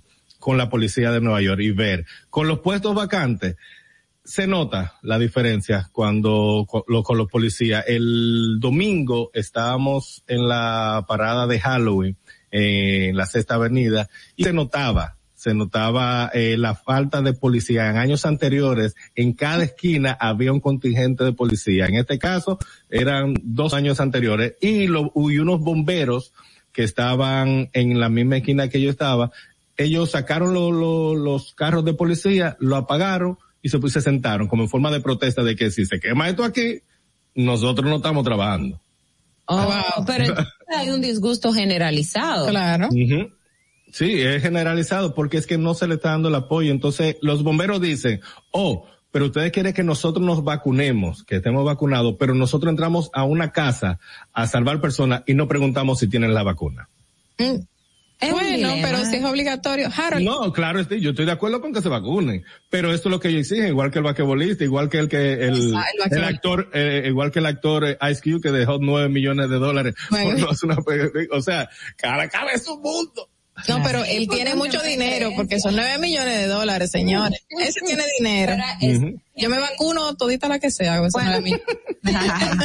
no, tú lo dices porque no se te ha tocado una fibra que, que choque con tu creencia y con lo que tú apuestas. Porque es que hay gente que tienen eso muy arraigados. Tan arraigados que son muy respetuosos de, de, de, esa parte. En el caso entonces, Harold, eh, ¿no existen o tú conoces alguna cifra eh, de casos de COVID? Me imagino que sí, en esta localidad no se le exige la cifra de casos de COVID que se presentan a diferencia de Nueva York. No, no, porque lo que sucede en esos eh, estados, esos, esos pueblos, perdón, esos condados, en ejemplo de Long Island es muy abierto las personas, la diferencia de, de, de, esos lugares a Nueva York es que aquí en la ciudad tú vives en un edificio, vive como ah, acumulado, todo apeñotado uno arriba de otro. En Long Island todo el mundo tiene su casa, eh, se transporta en su, pre, en su, en su propio vehículo, eh, están trabajando de sus hogares, eh, hay un distanciamiento, tiene más espacio. Aquí en Nueva York tú tienes que montarte en un tren apeñotado, eh, con, con cientos de personas, eh, en los apartamentos, subieron un apartamento con eh, 10 pisos donde viven muchísimas familias, hay más riesgo de contagiarse que, que en otros estados. Por eso quizás iban menos forzados con, con, con el contagio de, de COVID. Mira, la cifra, la cifra de trabajadores, perdón, la cifra de trabajadores municipales que se, que están negados para vacunarse son nueve mil los trabajadores eh, municipales que no quieren eh, obtener la, la, la inmunización. Eso, esos nueve mil está entre los bomberos, eh, policías y personas de limpieza y todo eso. Pero es un número mínimo, o sea, es, poca la cantidad de personas. No, y me llama la atención de que son personas que están en más riesgo, porque son los que tienen contacto constante con las personas que a lo mejor están contagiadas. Exacto. Yo oigo como un, un, audio extra, como una mujer en una grabación ah, por debajo de nuestras voces. ¿Ustedes lo oyen? No sé si Harold tiene algo Yo creo que es una repetición que hay. Sí, o tu celular o tu celular, bueno, no sé. una repetición. Chequemos. Harold, ¿qué más? ¿Qué más en Nueva York? Esperar que ya que sigan saliendo los números de los demás eh, candidatos que estuvieron a las elecciones. dije al principio que New Jersey todavía no ha cerrado. En New Jersey está la, la gobernación y está entre Murphy, que es el, actual eh, candidato, y el actual gobernador, y Ciatari, y Ciatarelli, otro que está apostando, están pegados. O sea, hay un empate ahora mismo, la mínima lo mínimo es un punto, un, un punto de porcentaje, que hasta ahora lo dan, eh, lo dan como empate. Vamos a esperar en el transcurso del día para ver eh, cómo es que termina. Pero Murphy me sorprende de Murphy porque él hizo un buen trabajo en, en la pandemia con respecto a, al control, las ayudas y todo eso y estar perdiendo, aquí está la puntuación, eh, Citarelli tiene un 49.7% y Morfield tiene un 49.6%. La diferencia es muy poca. Eh, va un 98% de, de los votos del reporte y vamos a esperar pero me sorprende eso de Murphy porque él hizo un buen trabajo. En... Preguntar fuera de todo este tema que bueno, estábamos hablando ya del gobernador de Nueva York, eh, de Cuomo, Andrew Cuomo. Él tuvo como un caso de acoso, una, una, una imputación de esta, imputación no, una acusación. ¿En qué quedó? Eh, no, eh, no, ya a él al retirarse, eh, él renunciar de, del cargo de, de gobernador, ya hay como que se libró de ese juicio porque él admitió lo que sucedió. Ah, no, eh, hasta ahora me imagino que lo van a seguir investigando porque eran como 75 mil páginas de denuncia que tenía. era, era una, una enciclopedia en carta que le tenían guardada a él. Y, pero hasta ahora a él renunciar, él como que se libera de ese, de ese proceso político que le tocaba. Wow, fuerte. Bueno, Harold, eh, según también los datos que veíamos aquí, siete de ocho dominicanos llevan la delantera en el caso de, de las elecciones allá en Nueva York. Y el señor eh, Adams estaba con el 66.3% de los votos a, a, favor, con el 82% de, del eh, del escrutinio general. O sea, era, era de esperarse, porque la ciudad de, Mayor, eh, de Nueva York demócrata, de cada siete, eh, de cada siete neoyorquinos, uno es republicano. Okay. O sea, que, que el que año, claro, tiene mucha popularidad, tiene mucha popularidad, es muy bueno, es la realidad, pero cualquiera que, que, que hubiese optado por ese caño iba a tener ventaja sobre el republicano. Okay. Okay. Harold, ¿cuándo vienes a tu media isla? Noviembre a finales, así que guárdame bicocho y de todo. Yeah. Ah, ahorita. Sí, sí. Chulo, qué chulo. Bueno, pues te vamos a dar un abrazo y un pellizco incluido. Gracias. vendría antes, bueno, tú vendrías después de Black Friday, te mando la número vaya comprando. Eso es típico de los dominicanos, que le encargamos cosas a la gente que va o viene. Oh, Dios mío. Harold Díaz, gracias por estar con nosotros y darnos toda esta información de, de lo que está ocurriendo en Nueva York. Gracias a ustedes y nos vemos en la próxima semana.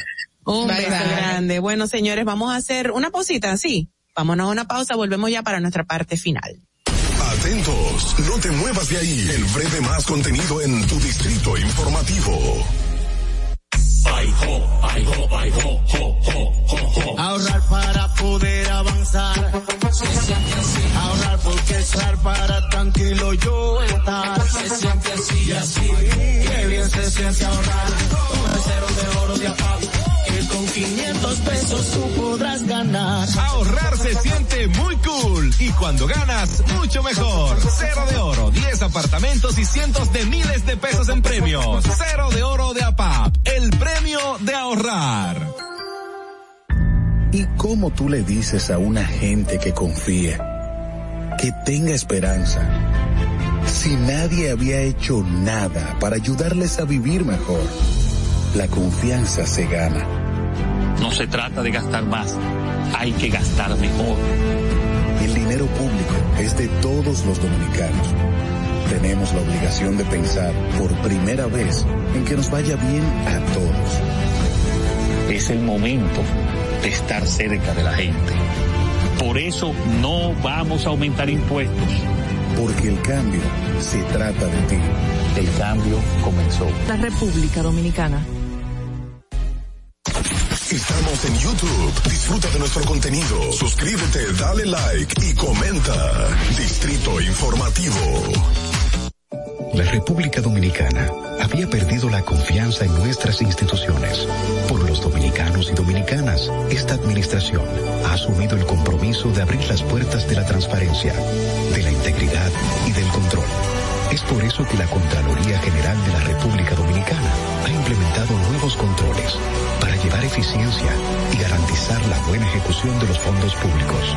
Conoce más en www.contraloría.gov.do.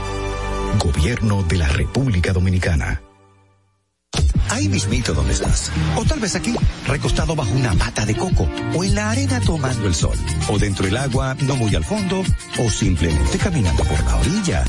Aeon, 100% digital y sin costo. La creas en minutos con cero pesos desde Móvil Banking Personal. Ábrela donde quieras. Solo necesitas tu celular. Banco BH de León. Estás disfrutando de Distrito Informativo con Mauvi Espinosa, Ogla Enesia Pérez y Carla Pimentel. Cuando uno ve televisión, busca entretenimiento, algo con que identificarte y que te dé un buen momento. Hay tantas cosas en el mundo, demasiados inventados, pero ¿dónde veo lo mío? Lo de los dominicanos. Y a ese mismo punto hemos venido cayendo para el mejor contenido. Baja Dominican Network. Seguro que si lo bajas inmediato te vistes a llorar conciertos musicales, religiosos y noticias. Pero ¿acaso sabes tú que es realmente adictivo en esta comunidad su contenido exclusivo? Oye, lo mejor de ahí para que lo tengas siempre puesto es este. Estoy seguro que tú has visto el programa de los compadres con Correa y con Ñonguito. Perdónenme muchachos que les dañe el momento. El mejor programa de ahí, Pochi Santo y el recuento. Si yo bajo la aplicación, a tú te de lo WhatsApp bien. Si tú eres dominicano, baja Dominican Network. En Banreservas hemos apoyado por 80 años la voluntad del talento dominicano, identificándonos con sus más importantes iniciativas para que quienes nos representan siempre puedan mostrar lo mejor de nosotros.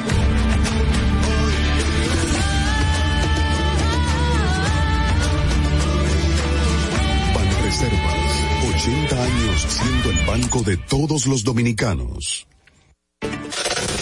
Viste rápido, ya regresamos a tu distrito informativo. Regreso a Distrito Informativo, gracias por estar con nosotros. Obviamente tenemos que reiterar nuestra pregunta del día porque tenemos algunas notas de voz que ya han mandado y queremos escucharlas. Repito, ¿está, está usted de acuerdo con el método de pago en cheques eh, de parte del gobierno varias instituciones de voz, por favor? Rápidamente. Buenos días, buenos días, Distrito Informativo. Que si estoy de acuerdo o no con el pago por cheque a, alguna, a varias instituciones, que serán todas, pero eh, llevan orden, sí estoy de acuerdo, muy de acuerdo. Ahora que deben tomar otro, otra medida para, en lo que es la organización, claro está, para que no se llame desorden. Un ejemplo, ese, desorden de los médicos no, no debió surgir, ¿por qué? Porque debieron hacerlo, eh, el pago en cada regional y no juntarlo todo, porque cualquiera lo entiende que sí va a armar un caos.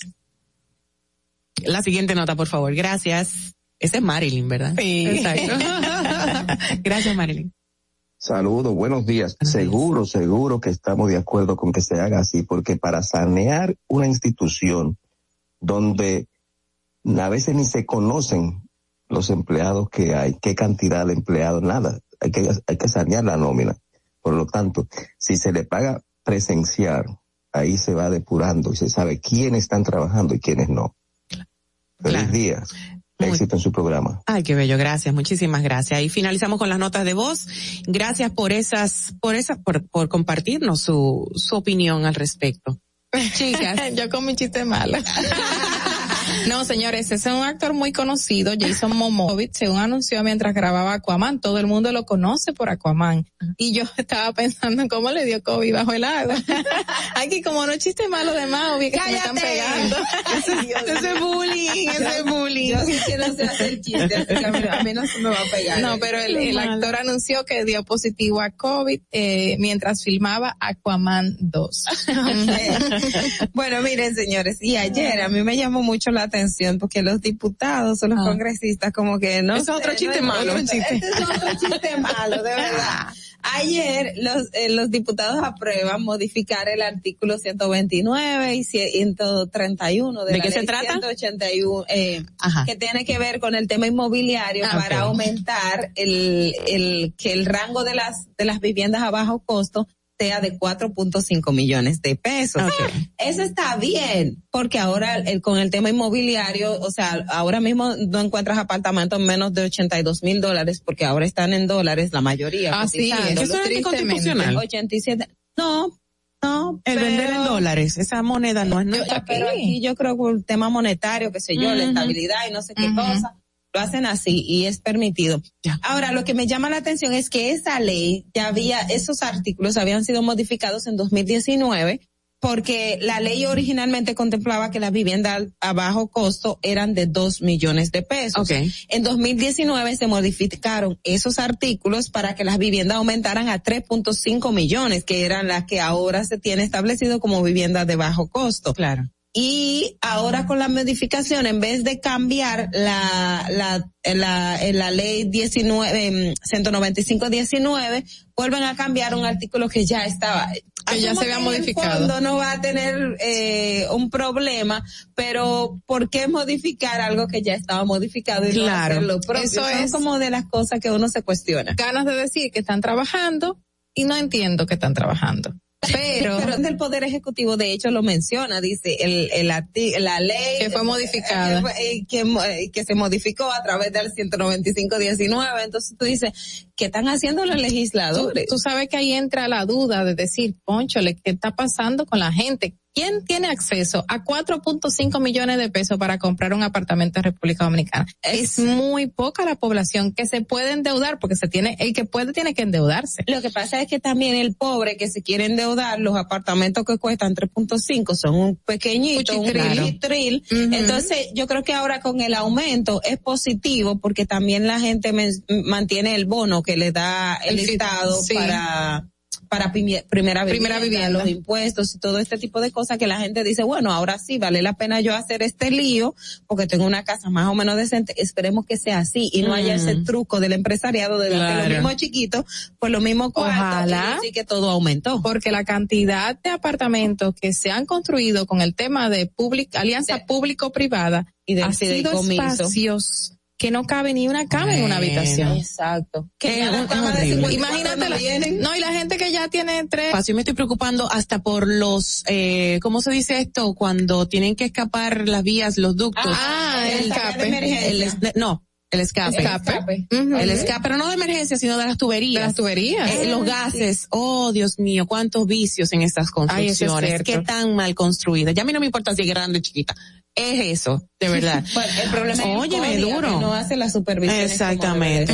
Miren, ya para finalizar de mejor manera, con algo positivo, yo sé que mucha gente está celebrando pues que los toros ganaron, aquellos que sigan, que sean seguidores de ellos, y por supuesto ya por lo de lo que los campeones de los Braves que ganan la Serie Mundial y se coronan en el, eh, después de 26 años, señores. De alguna manera, los Atlanta Braves del 2021 han subsanado un poco las malas memorias aquel equipo de los años 90 que perdió dos de los cinco clásicos de otoño a los que llegaron en su época. Los recuerdos de un en el tobillo por lanzar una joya y un Jorge Soler arrojando su bate y festejando mientras pegaba un home run que abandonó y silenció el Minute, Minute Maid Park serán las más gratas anécdotas de una victoria por 7 a 0 sobre Houston Astros con la que Atlanta conquistó su cuarto campeonato en la historia, el primero en 26 años en su regreso a la. Serie Mundial después de 22 temporadas. Felicidades a ellos, mucha gente celebrando, los felicitamos y bueno, el dominicano es pelotero hasta la tambora, eso sí que es verdad.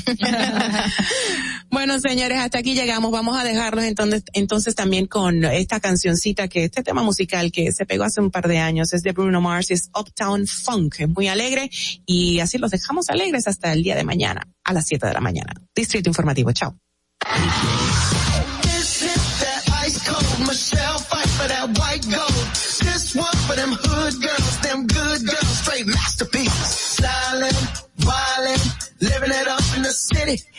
Got Chuck's on with Saint Laurent. Call the police and the fireman, I'm too hot.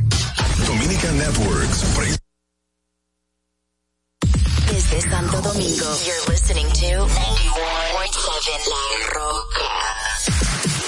Uniformes Batiza, única tienda con todo tipo de uniformes en existencia y por encargos. 42 años siendo líderes en el mercado dominicano, en la venta al detalle y al por mayor de uniformes tradicionales y personalizados, bordado, serigrafía y sublimación. Visítanos en cualquiera de nuestras sucursales en Santo Domingo, Avenida Mella, Naco y Punta Cana. Síguenos en las redes sociales, arroba Uniformes Batiza, tu imagen corporativa en manos de expertos. Uniformes Batiza.